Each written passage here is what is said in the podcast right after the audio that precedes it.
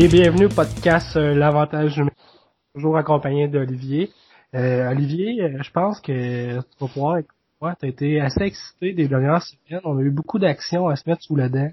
Euh, on a eu tout d'abord euh, les vainqueurs de la Coupe Stanley avec le Lightning de Tampa Bay. On a eu ensuite plusieurs modes personnels avec les transactions qui ont eu lieu.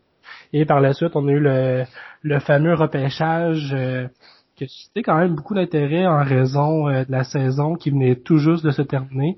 Et pour la suite se terminer avec Free Agents. Fait que, Olivier, je pense qu'on pourrait tout d'abord commencer avec un petit mot sur la victoire du Lightning de Tampa Bay. Comment tu as trouvé cette finale-là? Ah, ça a été une, une, une finale qui, qui a pas été capable de, de me créer un intérêt comme je, je l'aurais souhaité ou comme les autres années. Euh, ça manquait un petit peu de cachet aussi. Euh, on dirait que je pense que Dallas, Tampa Bay, c'est pas la finale que le monde aurait voulu voir.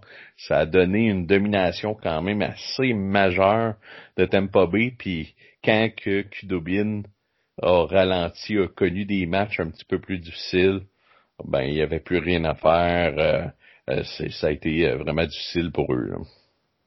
Oui, c'est ça, effectivement.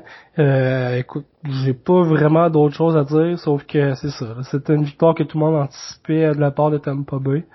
c'est juste triste que les fans n'ont pas pu assister à cette victoire de la Coupe Stanley, qui était la deuxième de leur franchise. On sait que Tampa Bay, c'est une ville qui connaît actuellement beaucoup de succès dans le sport et euh, en raison du COVID, euh, ils sont privés un peu de leur succès. On a juste à penser au hockey avec leur Coupe Stanley. Euh, les victoires qui commencent à arriver en série pour les Rays au, baseball quand on sait que c'est une franchise qui a eu pas seulement beaucoup de, de misère au fil des années. Et l'arrivée de Tom Brady avec les, les de Tampa Bay qui également, euh, les fans sont obligés de rester sous la touche. Fait que c'est vraiment une ville qui présentement écope euh, vraiment personnellement de cette situation-là. Ah imagine que ça aurait pu être à Montréal ou Toronto, voir ça, de d'avoir une ville de sport vivante qui a du succès, puis être obligé de le regarder à la télé, puis pas capable de vivre comme le moment à 100%. Ah, ça doit être euh, quand même assez crève-cœur. Puis tu sais, tu l'as dit, les Rays, on s'entend, ça fait des, euh, on pourrait quasiment dire euh, des décennies qui ont de la difficulté. Ils ont eu quelques beaux moments en 2005-2010, mais et pour la plupart du temps, ça a été très très difficile là, dans leur cas. Donc, les voir enfin à une victoire de la série mondiale, puis qu'il n'y a aucun fan des estrades, c'est c'est plate en tabarnouche. Là surtout une équipe qui a eu euh, beaucoup de, problèmes financiers comme qu'on connaît. Euh, c'est le genre de situation qui habituellement remet euh, sur pied une franchise qui, avec leur regain, avec le regain de popularité, sont en train vraiment de manquer le bateau à cause de cette, de cette situation-là. mais si on peut revenir un petit peu plus au hockey dans le volet de la nationale, je sais qu'il y a eu plusieurs, plusieurs transactions qui ont eu lieu euh, que tu aimerais nous parler tout d'abord? Euh, que je vais te laisser euh, nous en parler, Olivier. Ben oui, ben oui. On, on va faire les, les, euh, les transactions par ordre chronologique. Fait que des fois, on va voir la suite des choses. Mais la première transaction qui a bougé, on a eu la transaction Jake Allen euh, des Blues de Saint-Louis qui a été euh, amené euh, pour le Canadien de Montréal. Un choix de troisième ronde a été sacrifié. ça va donner un bon coussin à Carey Price. Il n'y a aucun, aucun doute à ce niveau-là. Sauf moi, je, regarde le marché actuellement des, des free agents, puis tabarnouche que je trouve que ça, on, s'entend, c'est très très récent euh, sa venue avec euh, l'équipe, puis je perçois ça comme déjà quelque chose qui a mal vieilli, dans le sens que c'est un gardien de but qui gagne 4,35 millions actuellement, puis des gars comme Braden Olby puis Corey Crawford ont signé ça dans ce range de prix-là. Puis on, on, parle pas de la même euh, la même euh, type de gardien. Fait que avoir eu un backup free agent, il y aurait l'équipe aurait économisé des millions assurément là. Tu sais, je donne un exemple. Tu sais, Corey Schneider, ça a été un gars qui a été au top. Il a, il y a eu des, des, blessures, ça a été plus difficile un petit peu des dernières années, mais c'est un gars qui a signé à 700 000. Est-ce que le pari aurait pu être aurait pu être pris pour économiser à peu près 3,6 millions? Ouais, mais ça fait 2-3 ans là, qu'ils prennent ces paris-là, puis que à cause de ça, ça marche pas aussi. Là. Fait que moi, je comprends un peu la situation. Là. Ouais, Écoute, Kincaid, euh, on s'en a reparlé il y a deux ans, c'était un super de beau pari. Ça, ça a vraiment, ça a chié. Ben, euh, Anthony c'était un peu la même affaire. Il avait gagné la Coupe Stanley, c'était un beau pari, ça a chié aussi. Là, je pense qu'il est un peu tanné. Jack Allen, écoute, tu, tu parles de Corey Crawford. Corey Crawford a eu ses bons moments avec une grosse, grosse équipe. Aussitôt que l'équipe a commencé à être un petit peu moins bonne en avant de lui, ça a commencé à se gâter dans le filet. Euh, écoute, moi, moi, personnellement, tu demandes encore Corey Crawford, Jack Allen, j'ai mis Jack Allen. Là. C'est Jack Allen, hormis qu'il s'est fait tasser par Bennington, il a jamais volé le show, mais si tu le mets comme deuxième gardien, moi, je suis très très à l'aise là-dedans. Là. C'est sûr que le salaire il, est plus élevé, mais écoute, tu sais, comme deuxième goaler, j'ai rien contre ça. Ouais, mais il y en a plus de place. Et Montréal est dans une situation précaire actuellement dans le plafond salarial avec les signatures. Ils sont à côté. Ils ont besoin de faire des moves actuellement. Fait que tu sais, c'est moi le goaler backup, c'est la première place que je veux couper là. Je veux couper dans le gras. Puis tu sais, le problème n'est pas Jake Allen à mon avis. Jake Allen comme backup, je crois qu'il peut faire une belle job. Tu sais, si Carey Price se blesse, goaler six matchs en ligne, je pense qu'il va être capable de faire ce job-là. Sauf que 4.35 pour un backup, c'est trop cher. C'est surtout quand tu donnes un troisième choix pour aller euh, euh, pour aller chercher. sais, Les Blues de Saint-Louis se sont sûrement tapés des mains en disant Wow, on vient de libérer 4,35 millions, puis on va, on va chercher un choix de troisième en plus, qui est habituellement, euh, quand tu libères, tu rends service à une équipe, c'est l'équipe qui paye, là. C'est pas toi qui vas chercher le joueur. Fait que tu sais, c'est juste ça. J'aime pas la transaction en tant que telle. Jake Allen, oui, c'est sûr qu'il va améliorer. Mais tu sais, t'as parlé de Keith Kincaid. Kincaid, il était rendu troisième goaler à Columbus. Tu sais, quand il a été changé de New Jersey à Columbus, il était troisième gardien. Tu sais, Niemi, on s'entend, c'était un accident d'auto qu'on voyait depuis euh, depuis longtemps. Tu sais, moi, Carl Crawford, tu sais, peut-être qu'il n'aurait pas accepté ce rôle-là. On s'entend, on est, c'est de la pure spéculation, mais c'est lui, l'année passée, qui a fait face à au plus d'occasions de marquer, puis il a quand même relativement bien fait quand on regarde ce type de pourcentage-là d'arrêt dans des occasions difficiles. Fait que tu sais, c'est puis c'est juste une supposition. C'est juste que J'aime pas la transaction euh, de Jake Allen. C'est, je, je l'aime vraiment pas. Ce soit troisième ronde, cinquième ronde, je pense rendu, euh, rendu à troisième, je trouve que ça commence à, à perdre beaucoup, beaucoup de sa valeur. Là. Ouais, mais tu sais, on va, on va parler du repêchage. Tu sais, moi, une des philosophies que j'aime dans un repêchage, là, c'est de aller chercher du skill au ton repêchage. À chaque sélection que tu fais, tu cherches à aller faire un coup de circuit. T'sais, fait que, tu sais, moi, c'est ça que j'aime. Parce que, oui, en troisième ronde, il y a bien des équipes qu'eux autres qui veulent aller chercher le grinder de 3 puis 4 puis c'est ça son potentiel. Mais il y en a des joueurs de talent encore en troisième ronde qui leur manque quelque chose puis que si t'es capable de les développer, ils vont passer le prochain niveau. Puis, tu sais, un troisième choix, il y en a encore du très beau talent. On s'entend, c'était une édition particulièrement bonne pour le repêchage cette année. là. Mm-hmm. C'est une des bonnes cuvées depuis très très très longtemps. Un choix de trois, c'est pas rien là. C'est peut-être que ce choix-là aurait jamais fini à toucher la Ligue nationale, ça se peut, on s'entend. Le pourcentage est là, que probablement c'est ça qui serait arrivé. Mais ça reste que tu prends une boule dans le boulier. C'est peut-être toi qui vas aller chercher le gars le Kucherov caché dans un coin de rue que, tu vas être capable de le faire développer ou ces gars-là. C'est juste ça que ah, j'ai que je tirais pas sur, sur, cette transaction-là. Ouais, je trouve qu'on s'en va j'ai fleur du tapis un peu, là, mais. Bref. Puis on peut continuer un petit peu notre tour d'horizon. Euh, c'est une transaction qui est euh, sans doute très très mineure, mais euh, qui je pense qui mérite d'être quand même mentionné. Euh, c'est Oli Mata euh, qui a été échangé aux Kings à Los Angeles contre Brad Morrison. Là, tu me demandes c'est qui Brad Morrison? C'est normal que tu le connaisses pas, c'est un gars de la East Coast. Fait que c'est vraiment et Chicago a vraiment payé pour se débarrasser de lui là. fait que je voulais juste dire à quel point que c'est triste qu'Ali Mata, il y a pas si longtemps, quand il était à Pittsburgh, c'était un des très bons jeunes de la nationale. C'est un des gars qu'on voyait être dans le top 10, top 20 des meilleurs défenseurs de la nationale.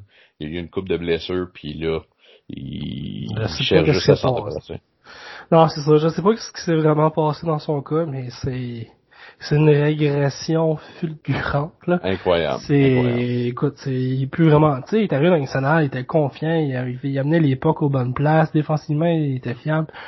Défensivement, c'est devenu une catastrophe. Après ça, il est allé à Chicago, ça s'est pas vraiment replacé. En tout cas, si, si ça peut bien aller à aller, est-ce que ça va pas coûté trop cher, puis tant mieux pour eux, puis ça serait, on s'entend, c'est un, beau gars à prendre, dans leur cas, mais c'est sûr que quand quelqu'un équipe te donne comme ça, c'est dur pour la confiance. Ah, c'est sûr, c'est sûr. Puis tu sais, même, je trouve que, tu sais, il gagne quand même assez cher, Alimata, il gagne aux alentours de 4 euh, millions de dollars, mais tu sais, je trouve que c'est quand même un, beau guess pour une formation qui a de l'espace à masse salariale. Puis tu sais, aussi, tu sais, je pense que les Kings ont peut-être essayé, c'était peut-être un de leurs objectifs euh, euh, d'entre-saison parce qu'ils ont échangé aussi un choix de deuxième ronde aux Rangers contre l'ancien premier choix, le pitcher de médaille, Lias Anderson, euh, qui. Fait que, ils ont été chercher aussi, c'est un gars qui a un, très très beau potentiel qui clairement avec les Rangers euh, il avait déjà sorti publiquement pour dire qu'il n'allait plus jamais rejouer pour cette formation-là. Ça a vraiment pas bien été. Mais contre un deuxième choix, ça peut, ça peut, euh, s'ils sont capables de le mettre sur le droit chemin puis de le placer, ça peut devenir excessivement payant là comme transaction. Ben oui, c'est ça. On parle de l'ancien choix de première ronde aussi. Euh, les Rangers, c'est ça l'expérience. Je pense que ça n'a pas été, euh, ça a pas été vargeux de sa part. en même temps, les Rangers, eux, ils viennent accueillir Alexis Lafrenière. Ils ont Capo Caco. Ils ont quand même des, encore des très bons jeunes là, à l'avant, Bush Nevish. Écoute, euh, je pourrais t'en donner encore plusieurs. Là. En somme, c'est pour dire que les Rangers n'avaient plus vraiment besoin de ces services, mais qu'ils pouvaient mhm. se permettre de s'en départir. Et les Kings, encore une fois, ben, c'est un beau geste à prendre. Euh, un peu comme un Limata, c'est un jeune. Euh, écoute, il est pas tellement vieux, Ander, euh, euh, Elias Anderson, il doit avoir maximum 22 ans. Là. Ouais. Fait que, euh, écoute, contre un choix de deuxième ronde, contre un ancien choix de première ronde, puis les jeux sont pas faits dans son cas, je pense que le potentiel est encore là. Fait que, non, c'est très très intéressant de la part de, de Très bon mot. Ouais, ouais j'aime bien ça. Tu sais, aussi, il y a une transaction aussi que qui, qui, qui, je me suis un peu à la tête, puis je regardais ça des deux côtés, puis j'ai un petit peu de difficulté. Tu sais, euh, il y a eu deux transactions la même journée entre le Wild du Minnesota puis les Sharks de San Jose. Fait que tu sais, j'ai regroupé ces deux transactions-là, qui est Ryan Donato, Devin Dubnik, un septième choix contre un 3 puis un 5. Euh, là, je, pense que le, manque de confiance entre envers Martin Jones est encore plus euh, éloquent. Euh, ah, ça n'a rien coûté. Ça a rien coûté. Et puis, parce que moi, qu'est-ce que j'ai de la misère, c'est que Ryan Donato, là, tu me dis, hey, on t'échange Ryan Donato contre un 3. Ben oui. Je, vais le chercher, tu sais, il y a encore un ben super beau potentiel. Fait que tu sais, tu me dis que c'est Dominique avec un 7 contre un 5. Tu sais, je me pose des questions. tu sais, quand on regarde les, les, comment dire, les des statistiques un peu plus détaillées, des occasions de marquer, des expect goals qui ont été savés ou pas. Dominique a été complètement horrible l'année passée. Un des pires de la Ligue nationale. Mais juste l'an passé, par contre. Juste l'an passé. recul des cinq dernières années, c'est un des top 10 des meilleurs gardiens. Oui, assurément. Fait assurément. T'as un, un, des meilleurs gardiens des cinq dernières années qui a eu une saison catastrophique. Tu dis, OK, ça arrive de temps en temps, une saison comme ça. Mais t'as la chance de l'avoir contre un, contre un 7. Euh, ben, ben c'est, c'est, je peux pas être je, plus moi, je le ferais, moi, je le ferais tout de ben suite. Ben, Surtout, tu sais, t'es saint osé, t'as Martin Jones qui fait pas le job, pis t'as, t'as quand même un effectif de qualité, là. L'an passé, moi, tant qu'à moi, c'était une erreur de parcours, là. Et t'as Eric Carson, t'as Brent, t'as Brent Burns, t'as Logan Couture, euh, t'as quand même un bon noyau à travailler là-dedans. Tu mm. rajoutes un, un, un, gardien de but qui, tu sais, c'est capable de faire les arrêts. Euh, écoute, ça n'osait, il rien sur la traque, là, puis assez ça vite. peut changer vite, là. ben oui, ça c'est clair, ça c'est clair. Euh, les prix payés versus qu'est-ce qu'ils peuvent avoir en retour. Écoute, c'est, c'est, C'est un excellent gambling, ça, là. Ouais. Ouais, ça vaut le guess, puis c'est juste un autre transaction parmi tant d'autres que Bill Guérin euh, il, ah, on sait pas il est sur quelle planète. C'est une catastrophe. C'est une véritable catastrophe. Il n'y a aucune bonne transaction. Puis tant qu'à parler des mauvais moves du Wild, on va aller sur sa prochaine, parce que ben oui, il en a fait un autre aussi. Il a échangé Luke Kunin, qui est un ancien choix de première ronde, un gars qui est un bon centre, qui peut jouer deuxième, troisième trio, excellent défensivement. Je pense pas que c'est le gars qui a le plus gros potentiel offensif, mais très bon défensivement. Euh, ils l'ont échangé euh, à Nashville avec un, choix de quatrième ronde contre Nick Bonino, un 2 puis un 3. Puis je Écoute, moi, euh, ben écoute, je comprends pas. Je trouve quand même celle-là est quand même moins peu. Parce que Kunin, oui, c'est un, un ancien euh, joueur euh, qui a été repêché en première ronde, mais late, là, on va se le dire. Euh, oui, c'est un bon joueur, mais c'est pas un joueur qui va jouer ça à 1 premièrement. Moi, tant qu'à moi, le Kunin, là, son, son rôle là, de, dans sa carrière nationale, ça va être un bon centre de troisième trio, qui va être très bon défensivement, qui est, un, il est quand même dur ce joueur-là, il est costaud.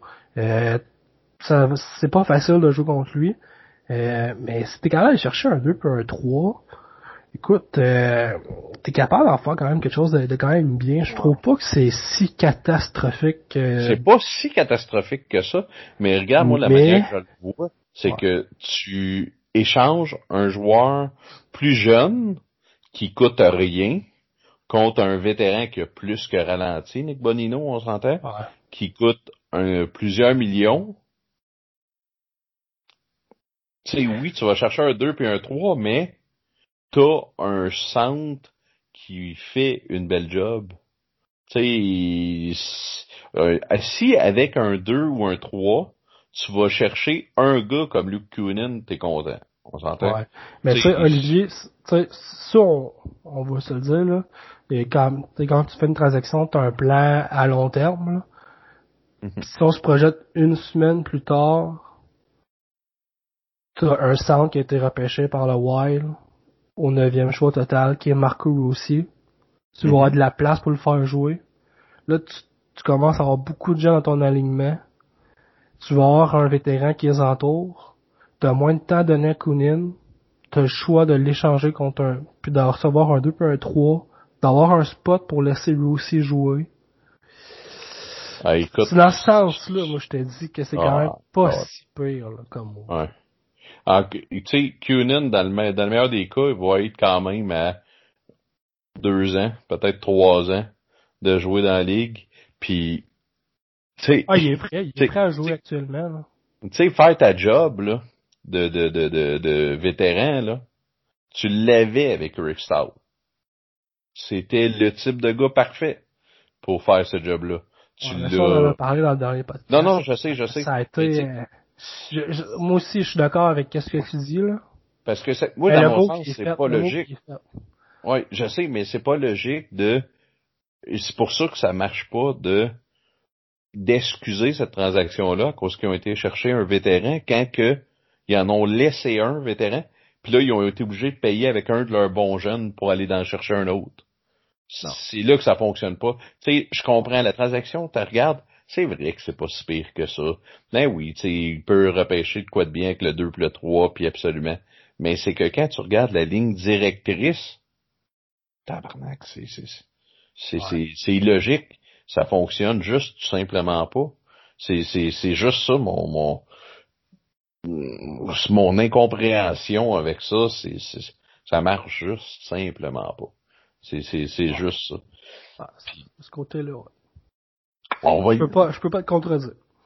Non. Puis, tu sais, on va, on va, on va, on va aller passer à la prochaine. Tu sais, c'est une transaction qu'on on essaiera de peut-être pas trop, euh, comment dire, euh, s'étaler parce que c'est une transaction qui a, qui a été évidemment parlé euh, beaucoup dans les médias ici. Euh, c'est l'échange de Max Doumi euh, avec un troisième choix contre Josh Anderson des Blue Jackets de Columbus.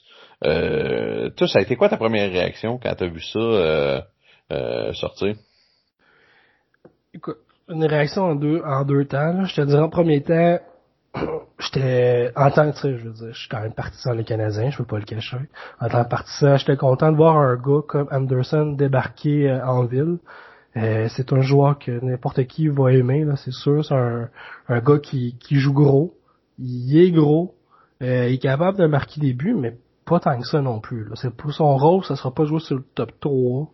Il est capable de faire un top 6 de dépannage. Mais encore là, dans une bonne équipe, c'est pas censé être un top 6. Mais moi, où que j'ai un petit peu plus de misère, c'est que on n'a pas, on n'a pas arrêté de se le dire. À Montréal, il y a un problème pour compter des buts. Puis là, t'échanges un gars de skill comme Domi contre un gars de grind comme Anderson. Je trouve pas qu'on règle un peu ce problème-là et au contraire, on, c'est encore pire. Là. Fait que c'est dans sens-là. Puis deuxièmement, écoute, je sais pas c'est quoi qui est les valeurs dans nationale, là, mais de racheter un troisième choix avec ça, tant qu'à moi, déjà, je trouve que Doumi, je pensais qu'il valait un petit peu plus qu'Anderson. Fait que je, je, trouve ça un petit peu bizarre la balance aussi qui, Ouais. qui a été faite dans cette transaction-là. Je sais pas qu'est-ce que t'en penses, là. Ouais, ben je suis d'accord. Euh, moi, quand j'ai entendu troisième choix, c'est c'est la seule chose, par exemple, qui peut être claire, c'est que tout le monde savait que Doumi était échangé. Il y avait enlevé toutes les mentions parlant du Canadien sur Twitter. C'était clair qu'il recommençait pas la saison. Ça, c'est sûr que ça a joué sur la valeur. Euh, tu sais, moi, Josh Anderson, c'est un gars que j'adore. Il joue la game. Tu sais, il joue la game de la bonne façon. Il mine, euh, il est tough. Je l'adore. Moi, qu'est-ce qui me gosse un peu quand j'entends, puis avec la prolongation de contrat qu'il y a eu, c'est que on vient d'aller chercher un gars qui score des buts. OK, oui.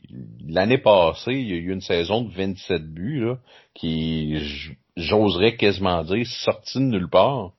Parce que quand on regarde ses stats en général, qu'on recule même au niveau junior, avec un club, euh, il jouait avec Lond- les London Knights, qui Avec était un, un un club boosté à l'os, là, on s'entend, Ah. là. Euh, sa meilleure saison offensive a été 51 points en 59 matchs. Tu s'entends que c'est très, très, très euh, minime. Il y, a, il y a une saison de 27 buts, c'est bien, mais une saison de 27 buts dans le majeur, c'est relativement, euh, euh, je veux pas dire fréquent, mais c'est pas quelque chose qui sort d'un exploit euh, exceptionnel pour un gars de la Ligue nationale, on s'entend, là. Euh, moi, mon exemple à ça, c'est c'est même pas un joueur d'un point par match, puis Steve Bégin, qui était le gars dans la Ligue nationale qui avait peut-être le moins de skill, le plus de cœur, c'est un joueur d'un point par match à Géant majeur. Fait que, c'est quand même assez particulier. Tu sais, on, on se poursuit, puis sur le plan offensif, sa meilleure saison dans la Ligue nationale est de loin, ça a été 47 points en 82 matchs. Mais sinon, c'est une saison de 30 points, une saison de 29. C'est, c'est pas, euh, c'est marginaux, là. Puis cette année, on, on s'entend, il y a 4 points en 26 matchs, là. Tu peux me dire qu'il était ennuyé par une blessure, mais 4 points en 26 matchs, euh, Matt Martin a eu un meilleur ratio, là. Non, c'est ça. Moi aussi, la, la seule chose quand que j'ai vu cette transaction-là, je me suis dit, ben, j'imagine, c'est parce qu'on va communiser de l'argent sur la masse salariale? Non. Ouais. Finalement, on l'a signé à un prix euh, Je pense que c'est 5 millions par année, je pense. À peu près, c'est... Euh, ou même un petit peu plus, je pense. Là. Euh, pour un gars qui est censé jouer ça à 3, à moins que... En tout cas, à moins qu'il veuille le projeter de jouer ça à 1, puis que c'est pas du tout son rôle. Là. Euh, Écoute, là, ça, c'est sûr que là, quand tu commences à payer des gars à 5 millions pour jouer ça dessus le, troisième trio, ça, ça commence à être problématique. Ouais. C'est 5,5 millions. Ah Puis, c'est, c'est, c'est, c'est encore pire. Mais tu sais, moi, je pense que l'organisation du Canadien le voit comme un marqueur de but. Moi, je pense que c'est ça qu'ils s'attendent de lui. La manière qu'il en parle, la manière qu'il paye, ils s'attendent de ça de lui. Puis, tu sais, moi, je trouve qu'après un, tu sais, oui, une mauvaise saison, ça arrive. Mais un gars qui a 4 points en 26 matchs, comment tu peux expliquer le payer à un niveau qui devient comme les meilleurs joueurs quasiment de ton équipe? C'est, ah, c'est, écoute, il a signé quasiment au même salaire que Brendan Gallagher, qui est un meneur, un gars respecté de tout, qui va à la guerre, qui produit depuis dix ans, Calvas. Il a quasiment signé au même salaire. Puis lui, il arrive avec une saison que de, de, de 4 points en 26 matchs. Puis il n'y a aucune autre saison, à part l'année passée, pour vraiment appuyer et se dire, OK, oui, ce gars-là, il va marquer des buts sur une base constante dans la Ligue nationale. C'est une saison. Les gars de une saison, je, peux te rappeler un gars de David Clarkson qui en a scoré 30 goals. Là. Ah, c'est ça, c'est. Puis, tu sais, je, je dis pas que c'est pas ça qui va. Ouais. Ah, il y en a, il y, en a partout. Là. Fait que, tu sais, je, je dis pas que c'est ça qui va se produire avec lui, mais je trouve que c'est tellement pas justifié que, tu sais, c'est pour ça, tu sais, je regardais ça, ce move-là, plus, tu sais, tant la signature que la transaction d'Anderson, plus la transaction de Jake Allen, moi, personnellement, le monde capotait sur la saison, l'entre-saison de Marc Bergevin. Ah, je suis pas impressionné. Il a mis hors son équipe. Oui. Mais euh, à gros prix, sa masse salariale pour. je trouve pas que c'est de l'argent bien investi euh, jusqu'à maintenant. La seule chose, c'est que c'est ça, on n'est pas capable d'accueillir des joueurs, que je pense qu'on n'aura pas le choix de les surpayer pour les accueillir. C'est triste là, mais je pense que ça va ressembler à ça. Là. Ouais. Mais tu sais, ça, c'est un cycle, puis ça dépend de ce que tu mets sur la glace. Tu sais, il y a eu durant bien des années que Toronto, là, personne voulait aller là. Les gars de l'Ontario ne voulaient rien savoir d'y aller. C'est Puis là, regarde, écoute, Jason Spezza, pour la deuxième année consécutive, il a signé au salaire minimum parce qu'il veut jouer là. T'as Wayne Simmons qui a reçu plus d'argent de Montréal notamment puis il a décidé non je vais aller jouer dans ma ville. Puis là il y a des rumeurs que Joe Thornton potentiellement serait intéressé. Tu c'est pas que la ville a changé depuis 5 ans 10 ans. C'est que quand tu mets une bonne équipe sur la glace que tu crées un environnement le fun puis gagnant le monde va vouloir signer si le monde ne veut pas signer à Montréal ben c'est pas en les surpayant puis en t'handicapant avec des contrats de 6-7 saisons que, que tu vas changer euh, la donne soudainement. Là. C'est, c'est, c'est juste ça ah. un petit peu que, que je sais pas, je Tu sais, de la place salariale quand t'en as, là, faire un mauvais contrat, là, c'est tel que tel. Sauf que quand ça s'additionne, c'est t'es pogné à gorge comme Montréal l'est actuellement. Ah, c'est ça. Puis, euh, fait c'est juste ma, ma, ma, petite parenthèse à propos de, de, de, de cette transaction-là. Tu sais, si on veut euh, continuer aussi, une transaction, euh, un ancien euh, choix de première ronde, Ryan Murray, qui a été changé au des Jersey contre un deuxième choix. Un cinquième choix, Cinquième choix. cinquième ronde. Ouais, c'est, c'est, c'est Un ancien deuxième choix total? Troisième? troisième, c'est mémoire Un ancien troisième choix total contre un cinquième ronde. Ça veut, ben, écoute, ça veut tout dire sur la QV de cette année-là. On s'entend que le premier choix, on va tous se rappeler que c'était Yakupov. Et après ça, c'était Murray, parce qu'après ça, c'est Galchenyuk, troisième au total. Ah, c'est vrai, effectivement. Fait que c'est un ancien deuxième choix au total. Fait que ça veut tout dire, le top 3, les top 3 là, de cette année-là, il y en a deux là-dedans qui on n'est pas sûr qu'ils vont, qu'ils vont jouer cette année. Ouais. Assurément. Puis l'autre qui a été échangé contre un choix de cinquième ronde. c'est sûr que qu'est-ce qui l'a vraiment pas aidé, euh, c'est vraiment euh, les blessures. C'est, je pense que ça, ça, ça lui fait vraiment mal, mais écoute, s'il va dans une nouvelle organisation qui est prêt à vraiment y donner sa chance, euh, je serais le premier content de voir euh, euh, Ryan Murray avoir beaucoup de succès. Un choix de cinquième ronde, écoute, ça vaut pas grand chose là, dans le genre dans le genre contre du hockey. Là. Non, non, c'est ça, c'était pour s'en débarrasser, là, on s'entend. Euh, aussi une autre transaction, euh, les euh, Knights euh, qui étaient en grand ménage automnal, qui se sont départis de Paul Stachny. ils l'ont envoyé, c'est un retour pour lui à Winnipeg contre Carl Dahlstrom qui est un vétéran qui fait sa valise assez souvent, qui passe la moitié de ses saisons dans la Ligue américaine et d'un quatrième choix. Donc euh, encore là, c'était vraiment un euh, un bon move de Vegas, je te dirais, parce que je trouve que Stasny, c'est pas un joueur qui mérite son salaire. Euh, il y a eu quelques bonnes saisons dans la Ligue nationale, mais c'est pas un joueur qui, qui m'excite euh, personnellement. tu l'échanges contre, contre ça, tu te libères de l'espace sur la masse salariale. Mm-hmm. Écoute, moi je trouve que c'est tout à l'avantage de Vegas. Oui, 100%, 100%. Un peu dans le même type de transaction, euh, les Leafs ont échangé euh, Andreas Johnson contre Joey Anderson euh, au euh, Devils du Jersey. Fait qu'un peu dans, dans la même même possibilité, c'est d'échanger un salaire contre un, un, un, jeune joueur. C'est ouais. anecdote.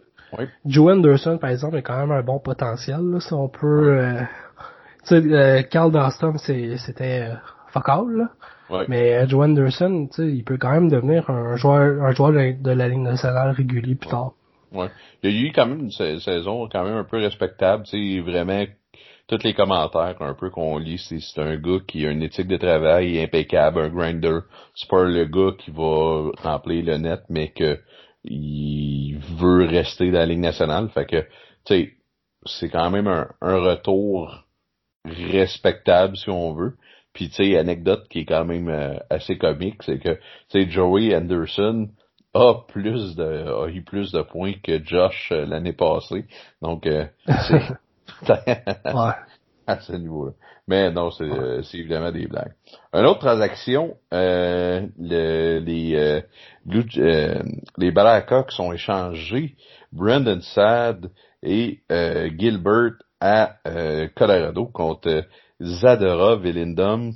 Euh, je sais pas ça a été quoi ton feeling, mais moi la première chose que j'ai, ça m'a flashé quand j'ai vu ça, c'est la troisième fois que les Hawks sont impliqués avec une transaction de Brendan Sad. Ils l'avaient échangé à Columbus. Ils ont été les rechercher à Columbus. Ils l'ont envoyé à euh, Colorado. Et les trois transactions, quand on les regarde, les trois fois, Chicago a pas le dessus. C'est vraiment euh, c'est très anecdotique, mais ça reste quand même quand même assez particulier euh, à voir là. Ben écoute, la première fois qu'il a été échangé, c'était contre Panarin. Ça a pas bien Panarin qui a fini dans le top 5 des meilleurs pointeurs de la ligue cette année. Ouais. Mais en tout cas, il y avait il y avait des rumeurs que c'était plus dans, au niveau du vestiaire que ça marchait pas là. Mm-hmm. Mais euh, non, c'est ça, ça a très mal vieilli tout ça. Euh, écoute, ben, Zadorov, c'est un gars que tu veux avoir à défensive, par exemple. C'est un gars qui est vraiment imposant. Il est capable de jouer au hockey, malgré sa stature. Euh, mais que tu sais, Colorado, ils ont tellement de profondeur euh, au niveau de leur défensive que eux autres, je pense que pouvaient se le permettre. Tu vas racheter Sand sur un 3, racheter beaucoup de profondeur quand t'as déjà McKinnon, Kadri sur la ligne de centre. Burakovsky qui peut jouer un peu et à l'aile.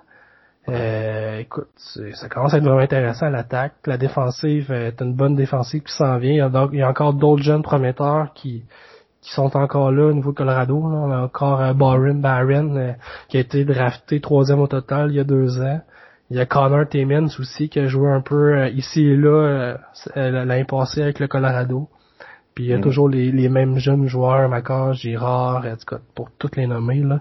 Fait que non, non, c'est une transaction que Colorado pouvait se permettre, puis en même temps ça va ça va ça va augmenter leur profondeur. Fait que moi je c'est dans l'avantage du Colorado. Ouais, absolument. Moi, des Zadorov, je trippe pas dessus. C'est un gars que, que- qui était à Buffalo, je trippais pas dessus. Il était au Colorado. C'est un 4, c'est peut-être un quatrième Ouais. défenseur. Euh, il Pas a quand même mieux fait que qu'est-ce qu'il faisait à Buffalo là. Euh, Ouais. il a quand même un rôle quand même c'est quand même important euh, cette année dans les séries là, on le voyait quand même beaucoup. Euh, c'est un gars qui qui était là aussi côté intimidation là. Je sais qu'Alexiak Alexiak euh, du côté de Dallas euh, essayait de s'imposer pas mal puis Zadorov euh, laissait pas sa place. Fait que tu perds un peu ce gars-là pour ce rôle-là. Mais en somme, euh, ils ont d'autres joueurs qui peuvent être quand même euh, assez imposants. Là. Eric Johnson, euh, il donne pas sa place non plus. Là. Fait que euh, non, c'est, c'est, c'est, moi je l'aurais fait aussi de la part de Sakic. C'est une très bonne transaction. Absolument. Ben, parlant justement de Joe Sakic, euh, pour remplacer Zadorov, euh, il a fait lâcher un coup de téléphone aux Islanders à la Moriello euh, pour aller chercher Devin Taze contre deux choix de deuxième ronde. Euh, Côté stat avancé, Devin est une perle et vraiment apprécié. Euh, fait que ça a été quoi un petit peu ton feeling quand t'as vu euh, cette transaction-là? Ben moi je trouve que deux, deux choix de deuxième pour Devin c'est trop là. Moi, je trouve que ça a été trop chèrement payé. Euh, je suis un peu à l'encontre de qu'est-ce que tu dis là. Mais euh, non, je je suis pas vraiment d'accord. euh, je trouve que ça a été à l'avantage à Lander, cette transaction-là. Mm. Moi, j'ai hâte de voir parce que il- je- c'est pas un gars qui, qui est flashy, Devin Taze. C'est, c'est pas un gars qu'on voit énormément dans une game de hockey. Mais tu sais, le côté stat avancé, il est tellement dominant que Ouais. sais, sur le coup, moi tout, c'est ça, j'ai pas fait deux Ah mais je dirais shots. pas sur, avec- regarde le Ouais. line-up là, de, de l'avalanche. Ouais. là. Il n'y a pas de place sur le top 4 pour lui là. Il va jouer 5-6. Tu donnes deux choix de deuxième ronde pour un défenseur 5-6. J'ai hâte de voir. J'ai hâte de voir. Moi, je pense qu'ils vont le faire jouer dans le top 4. Parce que euh, il aurait pas payé ce prix-là pour le faire jouer comme sixième. C'est, c'est définitif. Joe Sakic fait trop des bons mots sur une base continuelle pour surpayer pour un 5-6. J'y crois pas. J'y crois pas. Moi, je pense qu'il va. arriver. Tu sais, je pense qu'il va peut-être couper des minutes à Sam Girard. Euh, il- je ne sais pas, mais il va trouver le moyen. Tu sais, les défenseurs de Colorado, là, tu sais, que ce soit Girard euh, euh, ou Macar, c'est des gars excessivement offensifs. Devin c'est tout le contraire. Ça va être un gars qui va être tellement bon défensivement que ça sera pas trop dans cette formation-là. Fait que, tu sais, moi, je pense, j'ai, vraiment hâte de voir à quoi ça va ressembler, mais, tu sais, moi, je pense, je vois ça du bon oeil. C'est une des transactions qui me laisse, tu sais, que c'est, je trouve qu'il est dur d'avoir une idée franche, parce que je pense que ça peut soit vraiment bien virer pour l'avalanche, comme ça peut mal virer. Tu sais, si ça, ça va pas bien, deux choix de deuxième ronde, ça va être payé très très cher. Mais s'il se développe à bien cadrer avec cette formation-là, tabarnouche. Colorado, c'est une des équipes que je vais regarder pour la Coupe Stanley l'année prochaine. Ben, c'est sûr. C'est sûr. Fait que, Ouais. ça va être intéressant. Puis, dernière transaction vraiment majeure un peu qu'il y a eu euh, cette année, euh, ben c'est encore les euh, les euh, les Knights euh, qui étaient vraiment dans un, un mode de, de baisser leur leur masse salariale, Ouais. euh, qui ont échangé Nate Smith au euh, Canucks de Vancouver contre un troisième choix. Puis Ouais. on, on entendait beaucoup de rumeurs des dernières semaines que Oliver euh, Ekman Larson s'en allait à Vancouver, euh, qui était vraiment très très proche, euh, lui puis ses 8 millions. Puis je pense que c'est la meilleure chose qui aurait pas pu se passer à Vancouver, c'est que cette Ben oui. transaction-là se fasse pas pour aller chercher Nate Smith. Écoute, il a, il a rien Mhm. Moi, Nate Schmidt, euh, je l'adore ce défenseur-là. Là. Euh, je trouve qu'il manque beaucoup de reconnaissance dans Ligue nationale. Il est beaucoup sous-estimé. Euh, offensivement, c'est pas le meilleur, mais capable, il, est capable d'amener les rondelles aux bonnes places. Défensivement, je l'adore. Euh, quand même assez important. Il y a du leadership, capable d'être robuste. Tu vois, t'es capable d'aller chercher contre un choix de 3. Tu sais, oui, sais, Vegas ont sauvé du salaire avec, mais tu sais, il était pas, il était pas surpayé ce joueur-là pour qu'est-ce qu'il avait dans une équipe. Fait que, euh, écoute, c'est, c'est une très bonne transaction de la part des Canucks. Puis Vegas, c'était vraiment côté besoin parce que il y avait une place pour signer leurs gros joueurs euh, dans les agents libres. Fait que c'était c'était c'était un win-win, mais euh, je pense que ça va très mieux vieillir du côté de Vancouver que ça va vieillir du côté de Vegas. Ouais, aussi, aussi, c'est, tu sais, on l'a su, c'était vraiment pour faire de la place à euh, Pietrangelo. Tu sais, est-ce que ça valait tant la peine d'aller chercher Pietrangelo, aussi bon soit-il, par rapport à sacrifier Nate Schmidt plus 4 millions de plus sur la masse salariale? Moi, je trouve que Pietrangelo, il est surestimé là, dans la nationale présentement. Là. Fait que si tu, si tu, tu me le demandes, avec ses 8 millions, non. Ouais. Offensivement, il est, il, est, il est meilleur que Schmidt. Mais tant que ça, pas à ce point-là. Défensivement, pas une grosse différence. Oui, euh, il y a le 16 et là, Petrangelo, mais c'est pas un défenseur qui utilise beaucoup son 16. Là. Il est pas bon à cause de son 16, Petrangelo. Là. Il est bon parce qu'il a des qualités. Il, est, il a quand même une bonne offensive, mais rien d'extraordinaire. Une bonne défensive, mais il est pas robuste non plus. Là. Fait que 8 millions, moi, je pense que Vegas aurait dû garder euh, leurs 4 millions et Schmidt à la place. Ouais, c'est... Je suis pas vraiment pas en désaccord avec toi là-dessus. Aussi, Pietrangelo, c'est bon qui il a eu beaucoup d'argent, il a eu beaucoup d'argent longtemps. Ouais. C'est ils sont en train de perdre un peu qu'est-ce qui faisait un peu leur succès à Vegas. Là? Ils sont allés chercher beaucoup de bons joueurs qui étaient sous-payés. Ils sont en train de mhm. tous les échanger pour aller chercher des très gros joueurs surpayés. Oui, effectivement. Fait que là, ça, ça, ils sont en train de changer de barre. Puis tu sais, on a vu cette année, c'est pas à cause que t'as un gros, t'as un gros line-up sur le papier que sincèrement ça va te renouer en série. Là. Ils ont quand même des lacunes. Défensement, ils ont des lacunes, mais je pense pas que je pense pas que ça valait la peine je pense pas que ce soit amélioré tant que ça pour que ça a coûté. Ouais. Euh, question d'opinion. Ouais, je suis d'accord. Tu encore là, tu sais, Kelly McCrimmon, c'est pas un des gars qui a eu une super été non plus, tu sais. Non. Et le dossier Marc-André Fleury, finalement, qui est pas échangé. Là, tu fais de la place beaucoup, beaucoup pour Pietrangelo. Ouais. Je, je sais pas. Je sais pas. Euh, ça va être intéressant de voir euh, l'année prochaine. Ça va être un des clubs, mais on s'en est parlé. Quand on les regardait jouer en série, c'était plus. C'était pas la formation qu'on a connue qui était vraiment là. Euh, j'oserais dire, c'est euh, dominante, qui avait du cœur au ventre, qui était dur à jouer contre.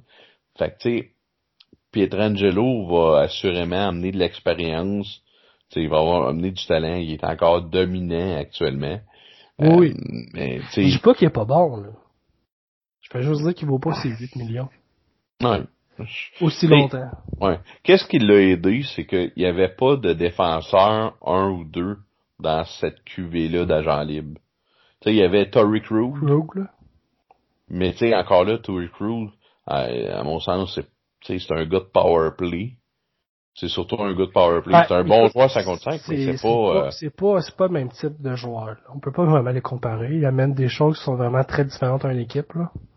Hmm. Ça, tu sais, 100%, mais tu sais, on peut pas les mettre dans le même, dans la même catégorie. Tu sais, sans dire du même genre, on peut pas dire que c'est deux joueurs du même calibre. Tu sais, c'est pour ça, tu sais, c'est que Pietrangelo était vraiment tout seul sur son île de défenseurs élites disponibles.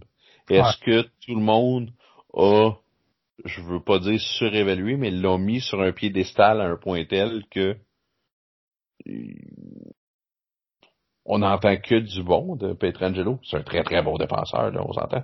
Ah, mais il a eu la Coupe Stanley l'an passé. Fait que ça aussi, c'est encore ça C'est ça, assurément. Capitaine. Mais non, euh, c'est, écoute, ça, on commence à en parler, c'est ça. C'est, tu sais, les, les, agents libres, c'est tout le temps la course, c'est celui qui est prêt à payer le plus. C'est, ça fait des joueurs qui sont surpayés. Ah, écoute, on va, on va en parler de Tory Crew, parce que lui, il est signé à Saint-Louis. Saint-Louis, ils ont, ils ont pas tardé à avoir leur plan B post Pietrangelo. Oui. Euh, c'est pas Pietrangelo, mais quand je regarde les défenseurs qu'il y a à Saint-Louis, il y a beaucoup de bons défenseurs défensifs. Mm-hmm. T'apportes Crew qui va être le pilier euh, offensivement chez les défenseurs, qui va être le premier défenseur sur le power play. Quand tu as des bons défenseurs à mettre sur le piqué, et dans, leur, dans l'émission défensive en 55, c'est sûr que c'est une perte, mais je pense pas que ça va être si catastrophique de leur part. moi, tu sais, Terry Krug, c'est, tu sais, il y a des joueurs que tu regardes que tu imagines pas jouer pour une autre équipe, là. Terry Krug, ça en était un. Puis, tu sais, il va faire mal à Boston. Moi, je crois que ça va être incroyable, sa perte. Parce que sur, sur, le power play, ils viennent de perdre leur QB, celui que ça marchait en calvaire, là, il était là. Euh, ils ont personne pour le remplacer. Euh, c'est un gars qui fitait bien avec les Browns. T'sais, dans le sens que il jouait mine. Tu que là, je suis convaincu qu'à Saint-Louis, tu on va voir, on va voir un nouveau ouais, type Pareco, tu sais, tu, gères, mettons, un Pareco qui mesure 6 pieds 6, il pourra pas se faire déplacer tant que ça non plus, là. Non, mais c'est pas, c'est au-delà de ça. Tu sais, jouer mine, là, c'est, c'est jouer sale. C'est jouer, les Bruins de Boston, c'est leur identité. C'est ça qui fait leur force. C'est pour ça que tu veux pas jouer contre eux autres en série. Ça fait mal à chaque chiffre, chaque arrêt de jeu, ils te font mal. Les Blues, ok, euh, tu sais, quand que Craig Berube est arrivé là-bas, il a voulu un peu instaurer ça. Mais tu sais, on n'est pas au niveau des Bruins. Tu sais, s'il commence à jouer cette game-là, à sa shape, il va se faire tuer. Ben oui, Perico va être là, mais des slash en des mollets, il va en manger, puis il va manger des tapes à la gueule pas mal plus facile que quand il était à Boston, puis que t'avais Chara et compagnie, puis que ça arrêtait pas une ligne après l'autre, t'avais toujours quelqu'un qui était prêt à aller à la guerre. Là. Mais ça, c'est des spéculations aussi. Là. Mais tu sais, moi, Turco, c'est un joueur que j'ai, je l'avais spoté dès son arrivée dans la nationale. Là. Je m'en souviens, il est arrivé pendant les séries, avant même que Pasternak il clôt dans cette formation-là. Il était déjà très bon, il apportait déjà une dynamique, puis il a tout le temps été constant. Il a tout le temps gardé le même impact qu'il avait. moi, je pense qu'il va être capable de transmettre cet impact-là du côté de Saint-Louis. Puis dans ce sens-là que je dis que je trouve que Saint-Louis sont pas si perdants que ça. Ouais. C'est un, pour Saint-Louis, je pense que c'était d'un le meilleur plan B qu'ils pouvaient pas espérer. Ouais.